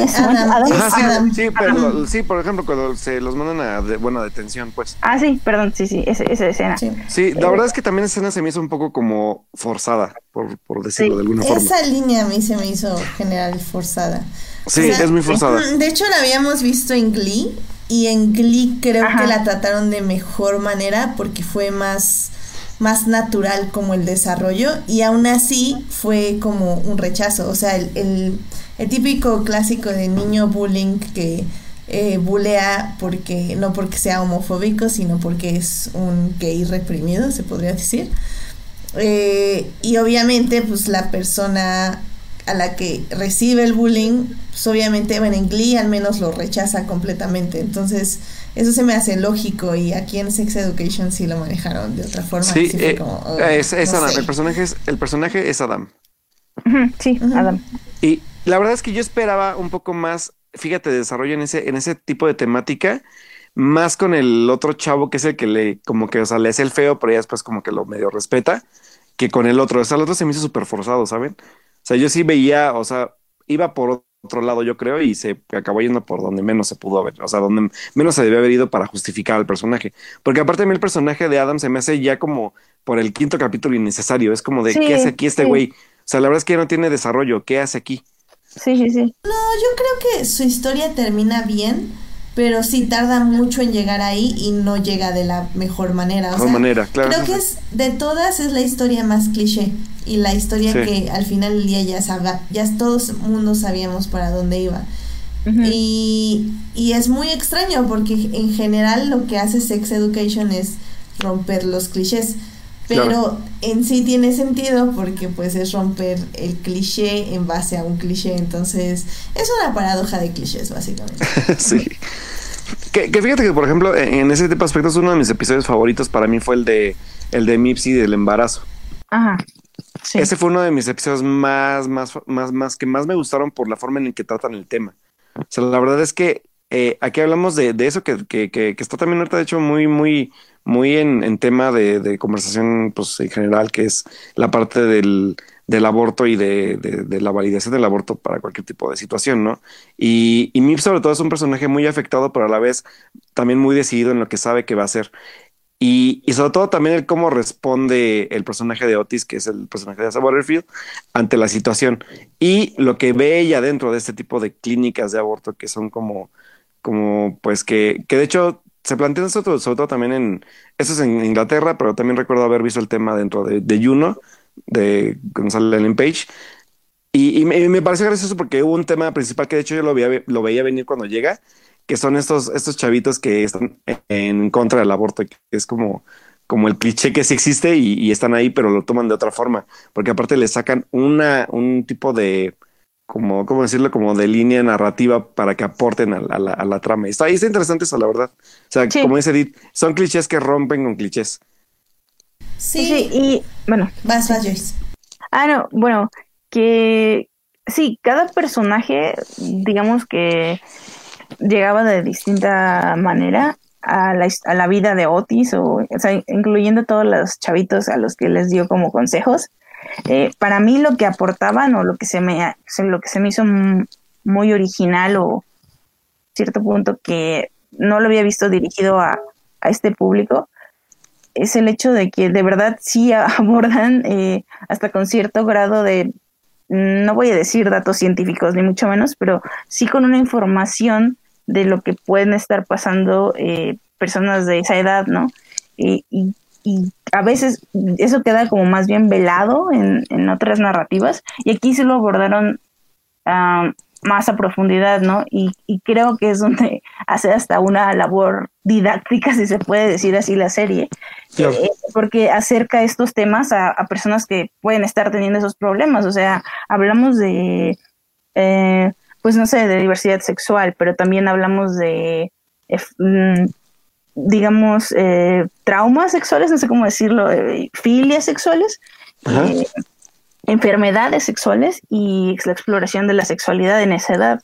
Y cada una vista desde diferentes puntos de vista y con los diferentes problemas que puede tener una persona de acuerdo a quién es esa persona, ¿no? O sea, no vamos a aproximarnos a esto de la misma manera porque justamente somos diferentes, somos de un color diferente, una sexualidad diferente, un género diferente, o incluso eh, en la parte del chavo que es el novio de, de Mips, eh, el, el, que nada, ¿no? Eh, el problema que él tiene como con su familia y pero también como que lleva una vida eh, presionada por otras cosas que terminan afectando su relación, ¿no? Eso, eh, digo, puede parecer cliché, pero eh, la manera, como decían, como la aborda la serie, para mí es muy, eh, me parece nueva, ¿no? Eh, me parece una manera que es, también atrae a otro tipo de público, puede ser, a, o eh, educa a un público que ya conocía este contenido. Y, y de hecho, justo es eso algo que yo quiero tocar, porque eso es un poquito y, y, de hecho me alegra porque ya saben, me encanta meter mis momentos de la semana en otros lados. y es que eh, hablábamos justo en el momento triste del inicio de, de la semana mío eh, de justamente esta representatividad. Esto también se explora justo en otros, en otros aspectos. ¿En qué aspecto? Pues, ¿quién obviamente todos los niños y niñas deberían recibir una buena educación sexual. Pero obviamente esto no pasa. Y no pasa porque en las escuelas está prohibido, porque los padres no hablan de ello, porque las madres no hablan de ello. O sea, básicamente las niñas les dicen como lo básico que tienen que saber, que es básicamente no tengas sexo y va a pasar esto con tu periodo y vas a, vas a hacer esto y esto y esto y basta, ¿no? Eh, los niños pues tienen otra clase de educación y pues ya eso es lo único que saben. Entonces, ¿qué hacen los adolescentes? Pues exploran y, y pues se meten en problemas debido a ello. Me parece muy importante, obviamente no estoy diciendo que Sex Education es la guía de sexualidad que todos los niños necesitan, porque no, no lo es. No, no lo es. Pero siento que explora bien ciertos temas y se da como a la tarea de que de ahí de, de, ahí pueden investigar ciertas cosas o de ahí ya pueden preguntar otras cosas. O sea, si lo ven padres de familia, pueden hasta discutirlo con sus hijos. Y esa es una parte importante de la representación que no cuenta como en, en el hashtag Representation Matters, pero que sí es un tema importante que se puede ahora ya tocar con la familia ya lo decían, digo, obviamente no es lo mismo, pero en 13 Reasons Why, mucha gente, digo, independientemente de las, la calidad de la serie y de su forma acertada de aproximarse a un tema, muchos padres decían que les gustó haber visto esa serie con sus hijos porque justamente se pudieron acercar a temas como de suicidio, de salud mental, etc, etc, cosas que no hubieran hablado de alguna otra manera. Entonces eso a mí, por ejemplo, me parece muy importante. Y es que hablando de eso, por ejemplo, yo en el fin de semana eh, ya me llegó a mí un libro que se llama Amiga Date Cuenta, o hashtag Amiga Date Cuenta, que está escrito por Tamara de Anda y por Andrea Arzuga, que en el libro se ponen como Plaqueta y Andonela, que es, es un libro muy muy interesante que está hecho para adolescentes o niñas que están entrando a la adolescencia. Y es básicamente nosotros, o al menos nosotros millennials, este, Alberto y yo, no sé Joyce, pero nosotros tuvimos un libro que se llamaba ¿Qué con tu cuerpo? Escrito Ah, por el, no, por favor. la persona horrible llamada Jordi Rosado, creo que era.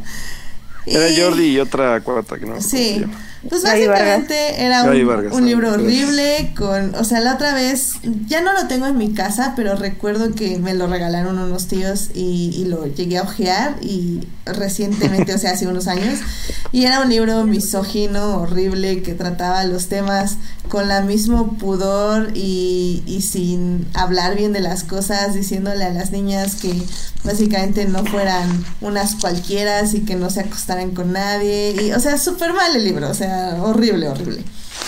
Y me dio mucho gusto leer este libro de Amiga Date Cuenta porque es un libro escrito y hecho por feministas que explora todos los temas, no solo de, de esta onda de quererte a ti misma por tu cuerpo, sino también de cómo explorarlo, cómo acercarte a él, cómo acercarte a temas de sexualidad, al, también a cómo identificar relaciones tóxicas, el no es no, también este cómo acercarte a, a temas de, feminismo, em, que más de drogas, también, o sea, que, que drogas, o sea, ellas parten del hecho de que sí, la idea es no tomen drogas, pero si lo van a hacer, esto es lo que tienen que hacer. O sea, esto es lo que tienen que cuidarse, de esto tienen que, que tener como eh, información y de esta forma se pueden informar. Entonces son, son cosas muy, muy, muy interesantes. La verdad se los recomiendo muchísimo. Está muy barato en Amazon, está como en 198 pesos. Y, y pues si tienen como primas o amigas, eh, bueno, de su edad en este caso, este serían primas, hijas, este, sobrinas, eh, no sé, hermanas de que están en esta etapa de la adolescencia, creo que es un gran, gran, gran, gran regalo. Que se lo lean con calma porque son tantos dibujos muy bonitos, pero sí, yo me lo leí como en dos horas y ya quedaba yo como con dibujos como, como piolín así alrededor de mi cabeza, no sé. Entonces, este, se los recomiendo muchísimo y pues obviamente toca temas igual, como digo, de sexualidad, pues para ni- niñas, adolescentes, porque está dirigido a mujeres. Pero, Es- bueno, ay, bueno, es que no, no les quiero hacer, obviamente, todavía que vengo como invitada a un comercial aquí, que no es mío, pero es que en estos, que, en esos temas, porque tiene que ver con, con, con, sex- con la serie, ¿no? Eh, que a, a veces la poca información que se recibe también de sexualidad es heteronormada, ¿no?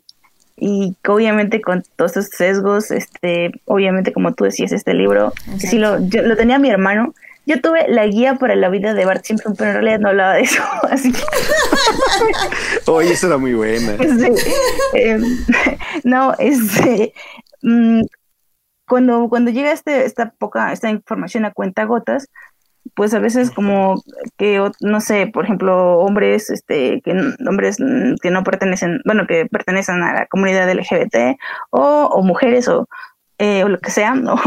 o personas no binarias, eh, se quedan como cortas, y tengo entendido, porque solo lo he visto, lo he ojeado, que hay un libro perdón por el comercial, que se llama eh, La Guía para la Vida de Pepe y Teo o algo así. Pues son unos youtubers que me caen bien, pero el chiste es que ellos no hicieron esa información, eh, digamos, más científica, más científica, perdón, sino que se, obviamente le hicieron expertos y ahí eh, se sale como de esto de vamos a hablar de los, los niños heterosexuales y cómo tienen que cuidar su, su sexualidad, ¿no? Entonces eso también eh, es una parte que sí me gusta de la serie porque lo habla, eh, por ejemplo en el capítulo que spoiler alguien golpea a Eric creo que de una manera no tan em, no tan explícita pero pues sí te lo están diciendo es que mira yo no voy a experimentar la sexualidad como la como la estás experimentando tú porque pues yo soy gay y yo soy negro y me va a ir peor, me va a ir muy mal a mí por tratar lo mismo que estás tratando de hacer tú o por ser yo mismo, ¿no? Eh, Sí. y eso es algo que sí me gustó mucho de la serie.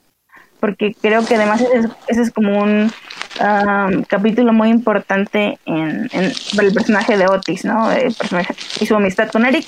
Y creo que en el fondo es, digo, es lo que más me, me gustó de la serie. Bueno, en términos de relación, es lo que más me gustó de la serie, la relación entre Eric y Otis. Eh, no estoy muy acostumbrada a ver algo así y que no se sienta forzado, porque a veces lo siento como muy forzado. Y esto sí me gustó, cómo sí, sí, es súper divertida. No, y deja eso, creo que justo en un Twitter, en un algún hilo de Twitter o algo, estaban poniendo que cuáles son las amistades masculinas que más les gustan y era así como a cuenta gota salían, porque no es muy usual que veamos relaciones de amistad masculinas. O sea, tal vez me viene a la mente Stranger Things y ya. Casi nunca vemos relaciones masculinas sanas, sobre todo. Sí. Entonces, me parece como súper importante esa relación de Otis y, su amigo que es Eric, Eric y Eric. Eh, y, y, bueno, por ejemplo, nada más igual de mi comercial de Amiga Date Cuenta, eh, me gusta mucho que el libro también es muy este LGBT friendly en el aspecto de que casi siempre se dirigen a las relaciones como pareja y hay un capítulo que se dedica justo a la, a la rama LGBT y también a las personas transexuales. Entonces también me parece como súper padre y súper inclusivo que no solo entiendan que muchas niñas pueden ser este homosexuales, sino que también puede haber niñas transexuales. Y de hecho, sobre todo cuando se refieren a las partes del cuerpo y explican qué onda, hay muchos, hay muchos este, como apartados donde dicen, bueno, y recuerden que no todas las niñas tenemos eh, vagina y no todas las niñas tenemos útero, que eso no te define como niña. Y eso a mí me parece como súper importante también. Entonces, ¡yay! Buen libro. Ah, padre. Ya he escuchado el libro, pero no sabía no sabía muy bien qué traía, pues suena muy chido, la verdad. Sí, sí, sí, la verdad está muy, muy bien y, y pues sí, creo que como dices, igual que aquí en la serie es como importante ver estas estos rangos porque representation matters y así. Sí, eh, creo que es algo, bueno, a mí, por cierto, les iba a preguntar, el, el personaje de Gillian Anderson, como que a veces yo no lo entendí mucho. sí.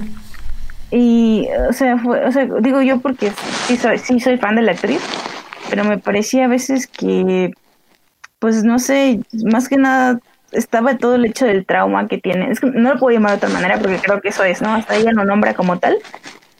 Eh, trauma que tiene Otis, pero que también no tiene, al final, spoiler, no, ella no es la responsable de ese trauma.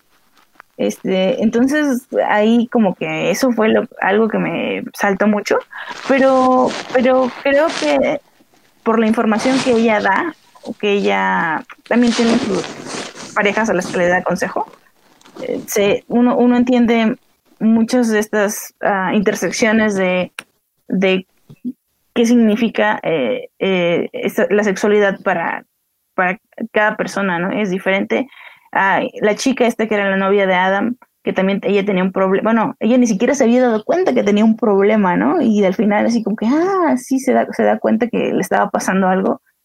Y, y bueno, eh, creo que eso es algo que la serie, insisto, hace muy bien, hablar desde diferentes, desde diferentes perspectivas eh, estos temas. Y lo hace bien, a mi punto de vista. Sí, creo que a mí lo del personaje de Gillian Anderson, creo que obviamente querían poner a un adulto que piensa que sabe todo acerca del tema, pero que al final del día cuando el amor se presenta sigue cometiendo como los mismos errores que los adolescentes y básicamente presentan un adulto con los mismos eh, flaws, con los mismos defectos que, que los adolescentes que también están viviendo como por lo mismo, o sea, como como que en cierta forma siento que el personaje de Gillian demuestra que no que la madurez no significa precisamente más sabiduría acerca del tema, sino que sí, sí puedes seguir como cometiendo los mismos errores en cierta forma.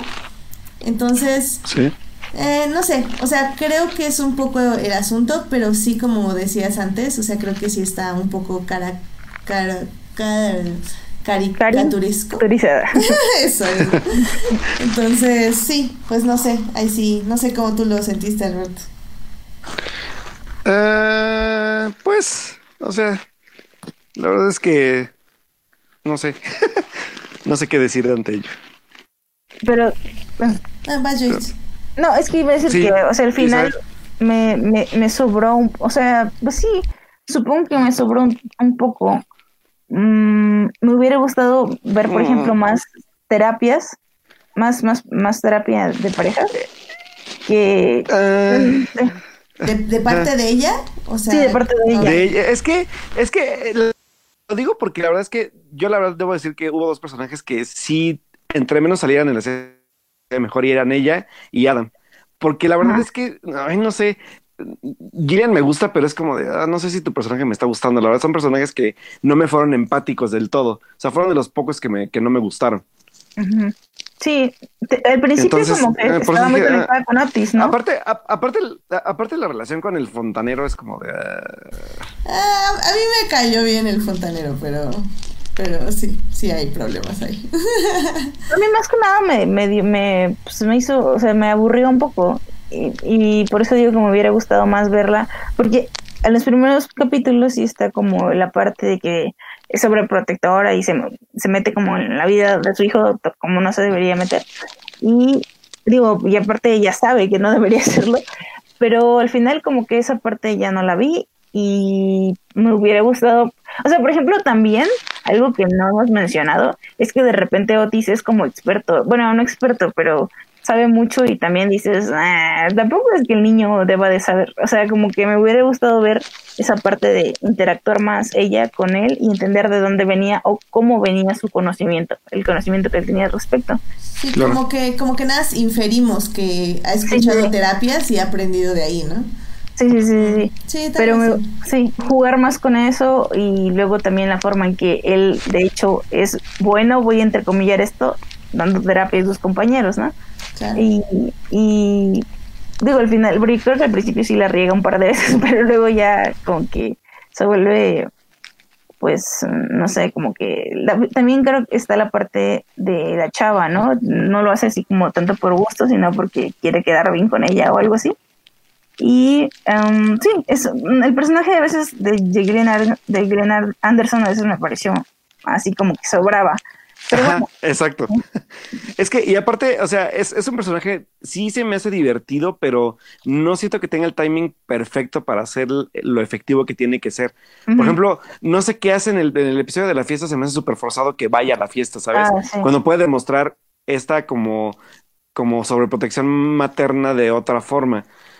O sea, son como, o sea, no sé, son como cosas que digo, eh, no, la verdad es que aquí no embonas en el, en, el episodio sobre todo.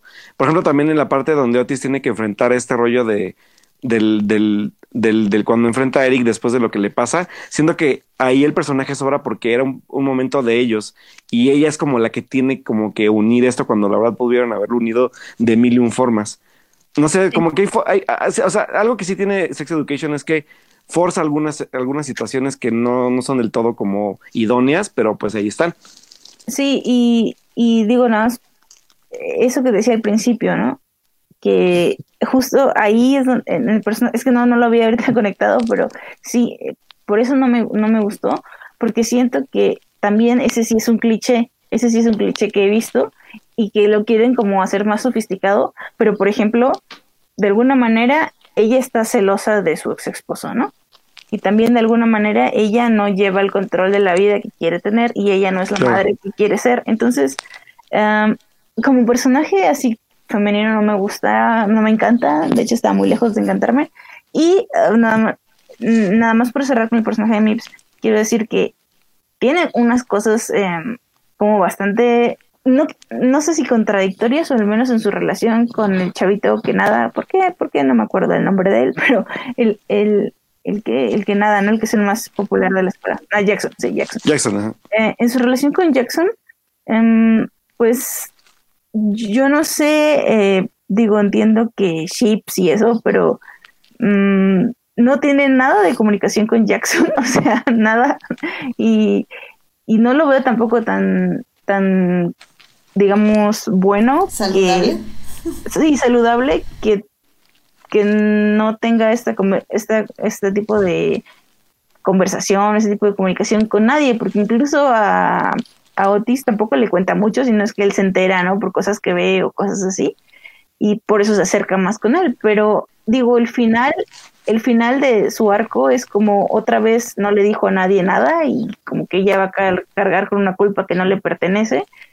Y, otra vez es como, ay, bueno, es, también es como cliché de un poco ahí de chava que está peleada con el mundo y la la la, pero no me encantan esas cosas en esos personajes.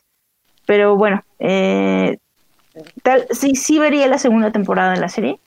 Nada más que ojalá puedan pulir esas cositas, porque a largo plazo sí me va, va a ser otra vez esto de, ah, ok, pues es lo mismo y, y no, no estás avanzando, ¿no? Ojalá como, como, no sé quién comentaba, que esos personajes afortunadamente sí tienen mucho potencial y le pueden sacar ese potencial, ¿no?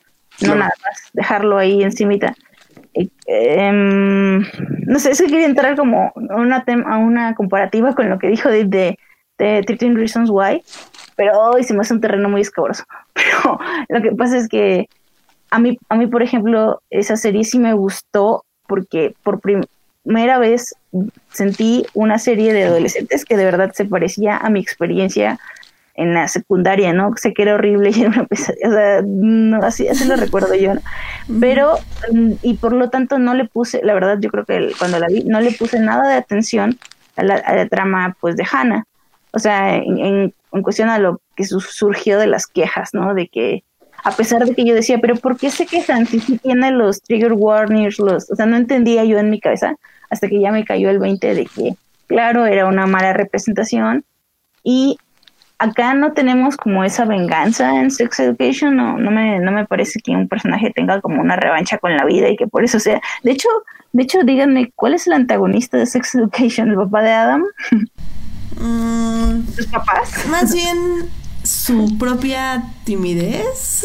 o sea, creo que cada personaje, su peor enemigo es el mismo.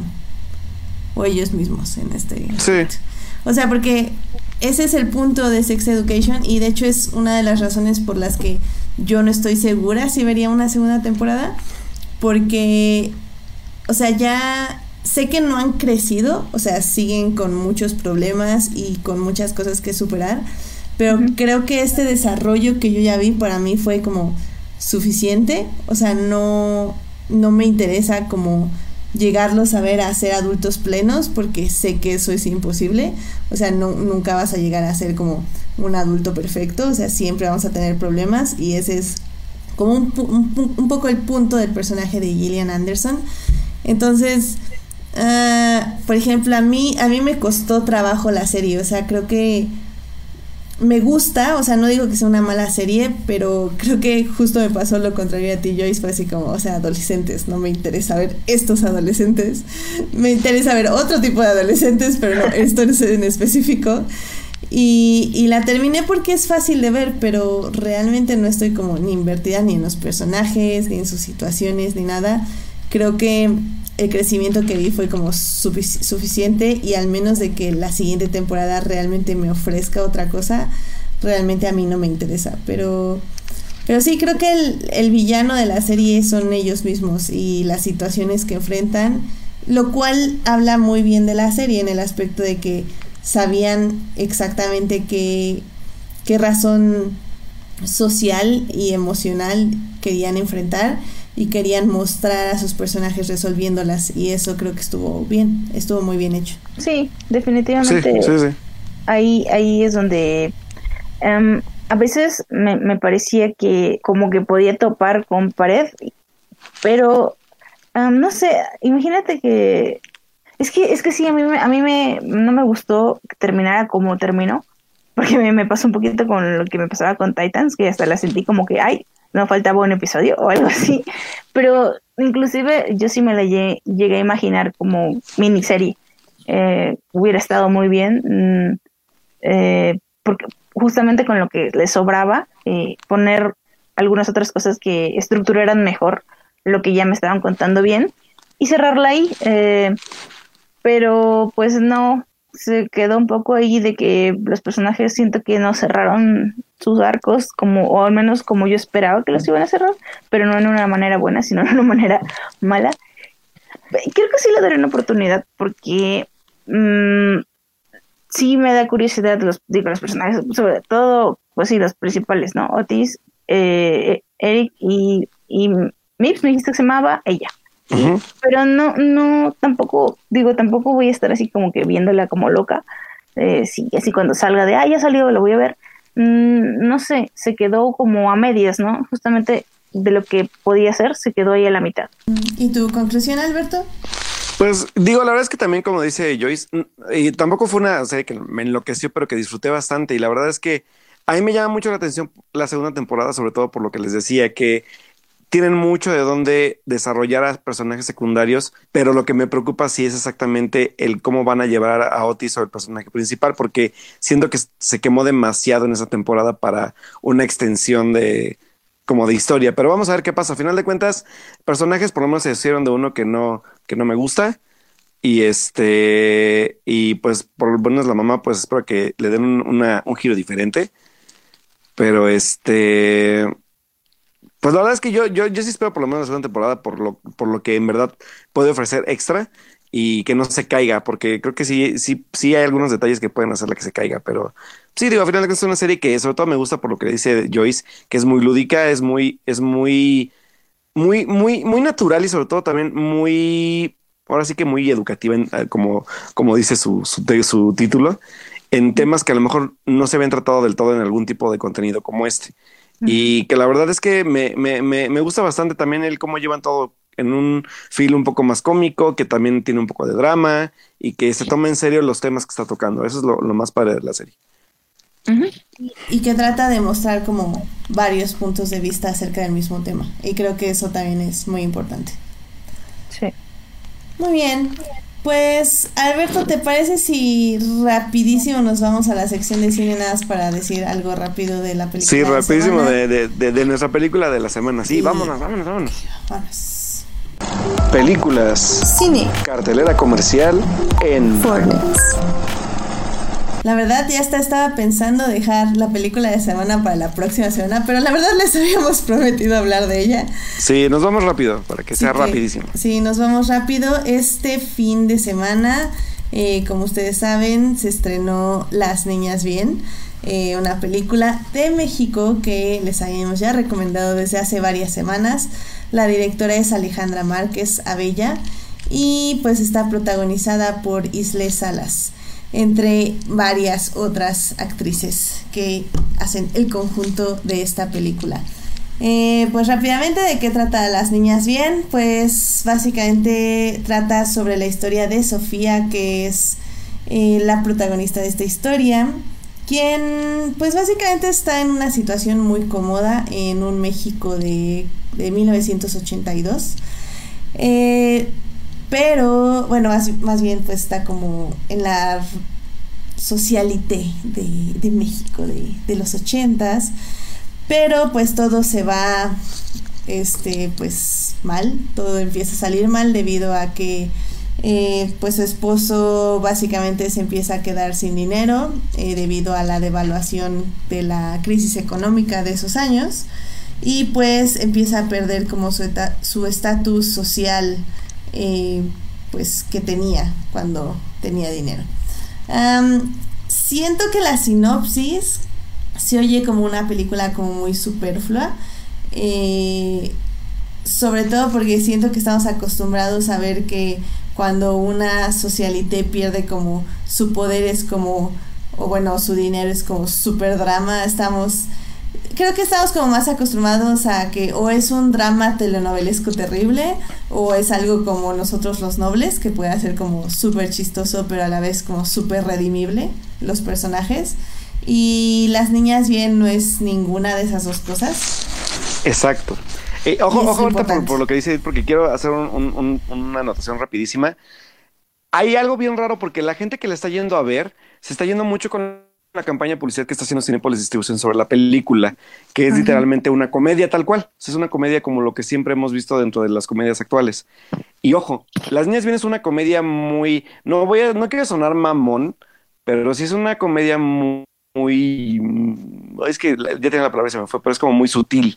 O sea, son, son, son, son comedias, o sea, es un tipo de comedia muy sutil que también eh, abarca mucho un poco de trasfondo que tiene que ver temas históricos, obviamente, pero también temas sociales muy, muy, con una línea muy delgada que tiene que ver con el clasismo y también un poco también, yo creo que con un poco del, del sexismo también dentro de, del que es ser una mujer dentro del, de la alta sociedad de México, ¿saben? Claro, y, y creo que eso es lo que define a las niñas bien como este tipo de balance, este tipo de humor, estos diálogos como con un ritmo súper preciso donde cada línea se entrega esperando la emoción de la otra persona o contemplando la emoción de la quien entrega la línea.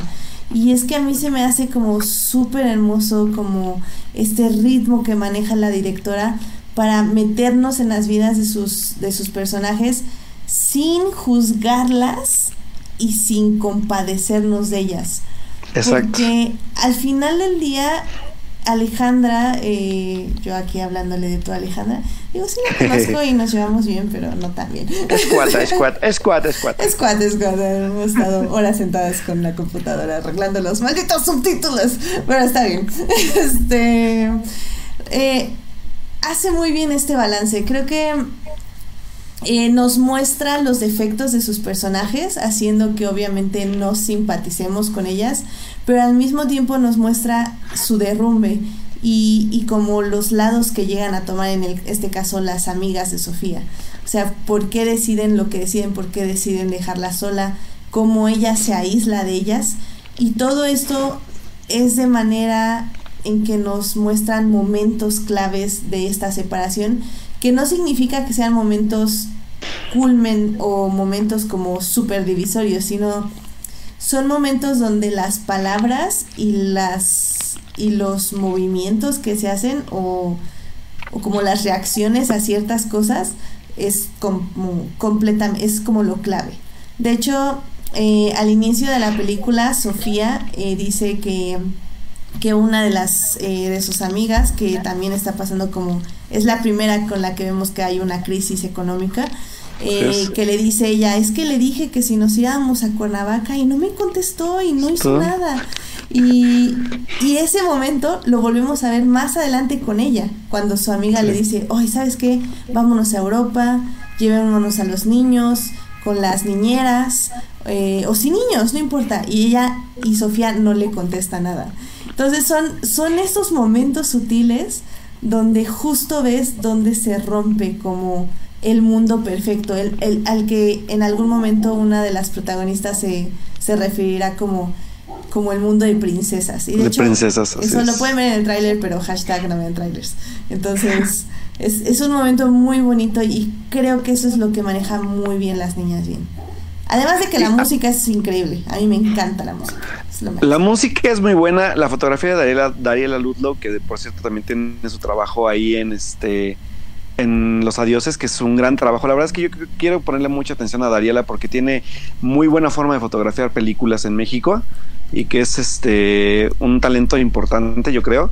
Entonces, este, también la, la parte de producción está muy bien realizada. Los este los sets, este, los escenarios donde se desarrolla la película también son como muy ad hoc a, lo que nos cuenta la película. Pero también hay, algo bien interesante porque la película, más allá de los temas también que toca ahí, que son bastante relevantes, hay uno que me parece súper interesante en el, personaje de Sofía y que es la soberbia que te da el, el clasismo dentro de México, ¿sabes? Y, y el cómo desarrollan la soberbia y la arrogancia de Sofía hasta el, hasta el más extremo límite que lo llegamos a ver incluso en, la secuencia final, que es poderosísima la secuencia final. O sea, Sofía, después de todo lo que pasa, de todo lo, todos los madrazos que le da la vida económicamente, sigue siendo una persona soberbia que no acaba de asimilar que su vida cambió radicalmente por una situación política y económica que afectó no solo a ella, sino a varias personas de su círculo mismo. Y que a final de cuentas es interesantísimo ver cómo cómo el mismo círculo empieza a rechazarte por el simple hecho de ya no ser como ellos, ¿sabes? O sea, este clasismo y también sobre todo el rollo de, cómo las mujeres se hablan entre ellas y cómo se ven a sí mismas. Y que el discurso que le da el personaje de Paulina Gaitán, que se llama Ana Paula, que es esta nueva rica dentro del grupo, es creo que de la parte más importante de la película porque da verdades directas en menos de tres minutos te late que es el diálogo, el discurso. Eh, sí, pero esa parte está editada muy, muy, muy, muy padre. Ah, sí, hay que hablar mucho del editor. Sí, porque aparte es una, es un, son saltos temporales que, que son fuertes porque son fuertes en el aspecto de lo que va diciendo el personaje de Ana Paula, van siendo como golpes a la misma Sofía y que el cierre es, es un literalmente una catarsis divertida y a la vez, pero wow, o sea, ese trabajo también de, de, de, de, Alejandra dentro de su dirección es como de qué buena puntada, qué buena, qué buena punta de edición se da ahí para denotar lo que va a pasar con ella y el cómo se ve a final de cuentas al cierre de la película el personaje de Sofía. Sí, sobre todo justo eh, les mencionábamos la música y es que yo creo que entre la edición y el trabajo de música que utiliza mucho como tipos de aplausos, voces, eh, para como denotar como la tensión que rodea a Sofía y como la expectativa de esta, de esta sociedad latente que está atrás de ella, uf, a mí se me hace como súper exquisito y súper, no sé, importante lo que, lo que hace las niñas bien para este tipo de representación. Y creo que lo mencionaba la directora en su Twitter que de hecho es muy muy activa en Twitter por si la quieren eh, seguir eh, ella estaba mencionando que en algunas, hace unos meses, que en algunas proyecciones internacionales le preguntaban que por qué eh, no redimió a su personaje, que hay, había gente que le decía que pensaban que Sofía iba a ser redimida, cuando pues, bueno, cuando no lo es, spoilers, perdón, pero, pero ella le decía que le parecía importante eh, mencionar que, o sea, a pesar de todo, que es muy difícil que aprendamos y es muy difícil que como evolucionemos y que es todo un proceso y que si no se hace de la manera adecuada, pues nunca se va a hacer. Entonces que ella decía que no, nunca buscó redimir a su personaje porque nunca pues que es, es una mujer y que no por lo por eso tiene que ser redimible. O sea que sí busca como que siempre que siga siendo una villana, entre comillas. Entonces, sí, eso está muy interesante. ¿eh? o sea, el final, el, final es, el final es, la película también por el aspecto de, de que, eh, digo, siempre decimos que en una película el personaje debe ir cambiando a final de cuentas, pero Sofía no cambia para bien. Eso es lo más interesante. Sí, y, digo, yo no leí el libro, nos está diciendo Edgar en el chat que él sí lo leyó porque su mamá se obsesionó con los lupitos de Guadalupe, perdón, los libros de, de Guadalupe Loaiza. Eh, la verdad yo tengo como un súper prejuicio a, a, esa autora porque nunca me gustó cómo escribía. Entonces, ya somos dos. Ya somos dos. tres. Sí, entonces la verdad sí, no. Tengo como un poco de curiosidad, pero sinceramente, o sea, creo que lo que hizo Alejandra con la película es como debe ser una gran o sea, una gran adaptación porque a mí lo que más me gusta de la película no es o sea, obviamente la historia, sí, pero a mí me encanta la manera en que cuenta la historia. Y creo que no sé si eso está en el libro y no quiero como perder tiempo averiguándolo. perdón. es, horrible de mi parte, pero sí, perdón. O sea, creo que yo también por ni decía, ya me sacaría el libro, pero qué buena forma de, de, de, tomar el tema de, de, pues, la entre comillas sociedad mexicana para hacer una historia tan sólida y sobre todo tan crítica, ¿eh? porque es una crítica muy ácida y muy muy pesadita también, ¿eh? Sí. Eh, yo nada más quiero preguntarte con lo que iniciaste el, el tema es ¿Quieres que esto afecte en taquilla? Porque sí le están promocionando así como, o sea, poco menos que rom-com. sí, no, la verdad, la verdad es que eh, no creo que haya buen boca a boca porque eh, sí es un poco engañosa la publicidad de Cinépolis y me preocupa un poco eso porque la película creo que merece más atención, pero pues ahora sí que es lo malo de también no saber dirigir bien tu publicidad. Pero pues es la forma más fácil también para venderla, así que pues igual no los culpo mucho. Pero sí, la gente está saliendo muy extrañada de la película porque no es lo que espera. O le parece muy aburrida o no encuentra la comedia que está buscando. Y es como de, ah, ¿y esto qué, no? Es como, ah. Hay gente que obviamente sí se sorprenderá, pero la mayoría sí está como teniendo una recepción media rara. Entonces, la verdad es que me pesa un poquito porque es una película que merece mucha atención, sobre todo porque nos refleja como sociedad mexicana. Y este, y sobre todo cómo lo hace. La verdad es que tiene, tiene, también el, toque de, de, Alejandra es como muy, muy, muy delicado. O sea, me hace muy, muy, muy delicado. O sea, no es, no es muy, muy, no, no es muy lanzado. Es muy, es muy como, como que sabe retenerse en el momento que debe hacerlo y sabe explotar cuando debe hacerlo. Y esa como retención de, de, ritmos de directores no se ve muy a menudo en el cine mexicano, ¿eh? Mm. No, no, y, y creo que es importante, o sea, ah, no sé, o sea, no me imagino un, director haciendo esta película. Sí, ya lo dije. sí, no, no, no, la verdad es que no creo que un director hombre hubiera hecho lo que hizo Alejandra, la verdad, o sea, no, no, lo veo. No, y muchos me dirán, haría algo diferente, y estoy de acuerdo, pero sinceramente la manera en que está contada es, es muy, muy, muy, muy, muy puntual. O sea, no, no veo a, a un director no juzgando a este tipo de personajes. O sea, como que Alejandra se pudo meter muy bien en, en la mente de ellas y, y, considerar todo, o sea, la reputación, este, la idea de ser madre, pero al mismo tiempo de no importarte ser madre un poco, no sé, no, no, no sé, es, es, es muy, muy interesante, a mí, a mí me gusta mucho. Y digo, para complementar, pues sí no le fue tan bien, o sea, acumuló como 5 millones este, de ingresos. Eh, tuvo 67 mil espectadores, está en el lugar 7 de la taquilla.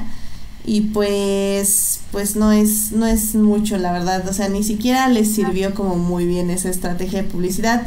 La verdad supongo que con otra publicidad menos gente la hubiera ido a ver, siquiera aquí se equivocaron de sala y entraron a verla. Pero sí, es, es complicado. Una película así creo que merece verse y merece como como la atención del espectador, pero sí no es una película para el espectador común, como en las buenas y, las malas, o, la otra, la bueno, novio de No es la comedia que van a esperar, la verdad es que sí lo podemos decir, aquí no es la comedia que esperan, pero espero que vayan con esa, con esa como ideología, porque van a encontrar una película bien interesante. La verdad es que yo ahorita que la volví a ver, porque yo la, he visto, yo, la había visto en Morelia, la volví a ver y la encontraba aún más cosas y más, y la, y la vi más Mm, ¿cómo decirlo? Más importante aún, ¿sabes? Porque, o sea, cuando la vi, me divertí mucho, la disfruté mucho, y ahorita le vi ahora otro, otro sentido también en la parte de la crítica social, porque no la había captado tan fuerte como ahorita la capté. Y, y, y dos cosas rápidas. Ilse Salas está tremenda con el personaje Sofía, y Paulina Gaitán es una de las sorpresas más grandes en la película también. O sea, la verdad es que, pese a que Cassandra Shangrotti tiene buenos one-liners y es muy divertida en, su personaje, pese a que aparece poco, Paulina Gaitán, cuando aparece en pantalla, se las, se las come a todas, así literal. O sea, la verdad es que sí es, sí es, sí es un talento también de. Digo, ya, ya la hemos visto en varias películas, de, la vimos por ahí en, en este. Ahí, ¿cómo se llama esta película? La de los caníbales. En Somos lo que hay, la vimos también en esta película de, migrantes que se llama Sin Nombre pero también ha ido haciendo pequeños papeles dentro del cine mexicano y creo que este es uno de los que también la, la, ponen otra vez en, el, reflector, ¿eh?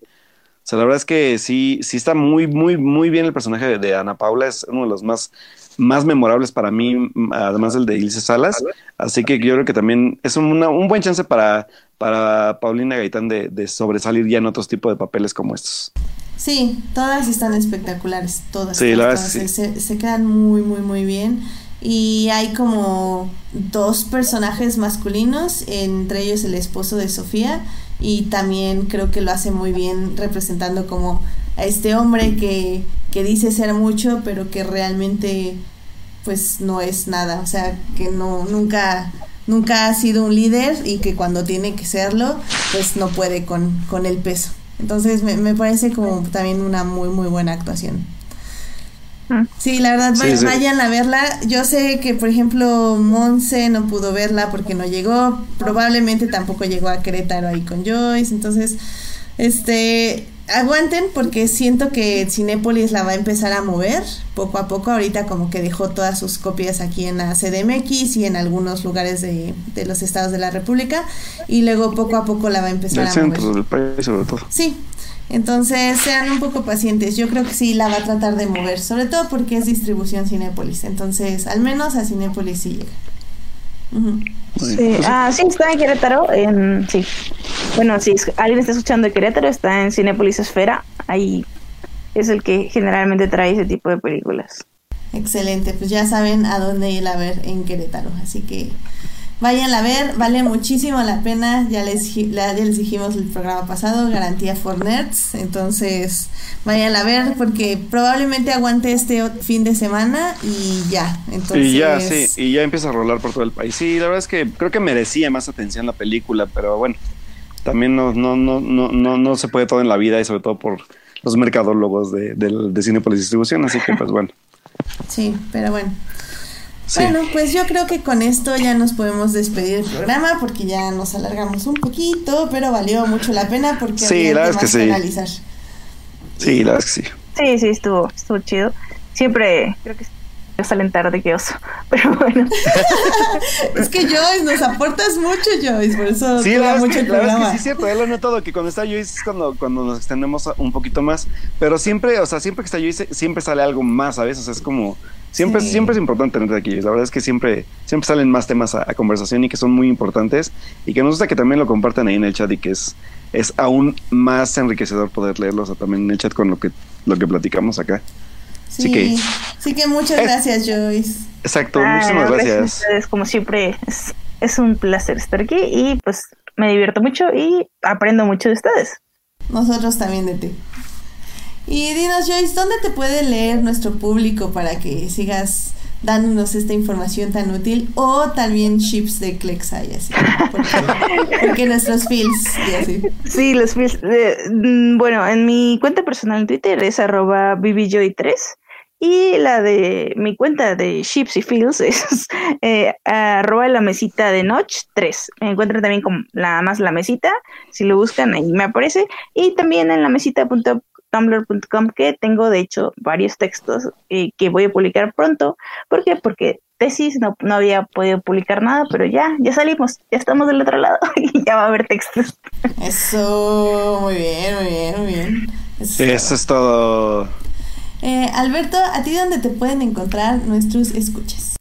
Muchachos, ahí me pueden encontrar en mi Twitter y me encuentran como Alberto Molina con doble O y pues ahí también ya estamos subiendo, pues ya volví a, la parte de reescribir otra vez cosas, ya por ahí está mi reseña tanto de Las Niñas Bien como de eh, Corazón Borrado, que también hablamos el, programa pasado de ella, y pues hay igual algunas cosas nerds como videojuegos, algunas series, etcétera, etcétera, para que podamos seguir platicando ahí a través de Twitter y comentarios, quejas, dudas, sugerencias y demás, pues ahí en mi Twitter.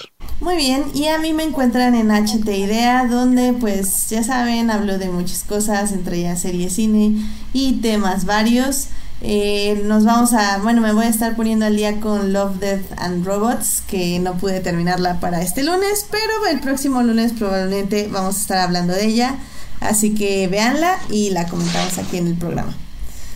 Eh, pues bueno, muchísimas gracias a quienes nos acompañaron en vivo en el programa, que estuvo Julián García, estuvo Blanca González, que nos saludó un ratito cuando llegó, bueno, cuando empezamos el programa. Hola Blanca. Eh, también Blanca. estuvo Edgar Pérez, Miguel Eduardo Morán y Jorge Arturo Aguilar López. Este, muchas gracias por acompañarnos en el programa. También muchas gracias a quienes nos oyen durante la semana en Hearties, Spotify y iTunes. Recuerden que este programa estará disponible ahí a partir del miércoles en la noche. El próximo lunes a las 9.30 de la noche probablemente estaremos hablando de Dumbo, que se estrena este viernes. Así es. la nueva película. Tengo muchísimo Burton. miedo. Tengo tanto miedo que no sé si la voy a ver, así que... Sí la voy a ver, pero híjole, Tim Burton, por favor, ya no me decepciones más. Sí, no sé, no sé qué pensar, no lo sé, no lo sé, no lo sé, tengo miedo, tengo miedo, tengo miedo. y también se estrena Las Dos Reinas, que esa la verdad tengo muchísimas más ganas de ver, entonces Ahí, Alberto, ya nos Ah, vamos a echar un Mary volado, yo creo. Mary, ¿qué llama? Ay, ese, ese, ese no es la de Natalie Portman y Scarlett Johansson. No, sí, ya, ya. esa no, esa es otra. No, pero se llamaba igual. Sí. Es que aquí no sé, o sea, se llama Las dos reinas aquí en México, pero Así le pusieron también en español. Tienen una, una memoria que no se acuerdan que le pusieron así a otra película. ah, típico, típico, típico. Sí, porque en inglés se llama No, no se Mary llama. Queen ¿cómo se- Scots. Ajá, Sí. Mary Queen of Scots. ¿Pero a poco sí, sí? ¿Cómo se llaman las dos reinas? No, sí. Ah, Sí, bueno, aquí- creo. aquí se es de- llaman fue las dos reinas. Casos, fue de esos casos extraños que salen con un nombre y como ya cuando salen DVD como que lo cambian. No sé si lo han Ah, notado. mira, en España se llamó Las Hermanas Bolena, La Otra Reina. Aquí se llamó La Otra La Reina. otra reina. Ah, sí, sí, porque yo me acuerdo que no era esa. Ajá, sí, sí, sí. Bueno, se parecía. Pues que las tramas se parecían también. Pero Sí, bueno. bueno. De hecho, de hecho, en todo caso, esto sería como una continuación, ¿no? Si lo quieren ver así, ve- vean la otra reina y luego las dos reinas. Exacto. Históricamente, históricamente están conectadas. Yay, sí. Yo voto por que yo veo la histórica y Alberto ve la de Tim Burton. bueno, no sé, nos vamos a echar un volado. A ver qué pasa. A ver qué Yo pasa. veré, yo veré, yo veo Dumbo. Si quieres tú ver la otra, yo veo Dumbo. Eso, Chihuahua, eso es ya hablamos de organización. No, la verdad, mi hermana quiere ver Dumbo, entonces tal vez probablemente vea Dumbo. no sé, no sé. Ahí vemos, ahí vemos. Así que, queridos escuchas, ustedes también escojan qué película van a ver. Si una, la otra o las dos. No lo sabemos. Pues sí. No lo sabemos. A Ya, ver qué no lo sabemos. No lo sabemos. Y también Ya vamos a veremos ver. el próximo lunes. Claro, y también vamos a ver Love, Dead and Robots y así, entonces, ¡yay! Muchas cosas para el próximo programa. Ujú, ujú. Bueno, pues con esto nos despedimos. Muchas gracias por escucharnos. Gracias Joyce por acompañarnos. Te queremos mucho. Ven más Ay, seguido. te gusta mucho. Gracias. Sí, pues se supone que ya, ¿verdad? Yo voy a poder. Gracias, este. Y pues, como siempre, un saludo a todos los que escuchan. Y por favor, sigan escuchando este par que me cae tan bien y me hace muy feliz. Eh, te queremos, Te Joy. Joyce. Igualmente. Gracias a todos. Bye, Tengan un lindo, una linda semana. Cuídense. Bye. Bye.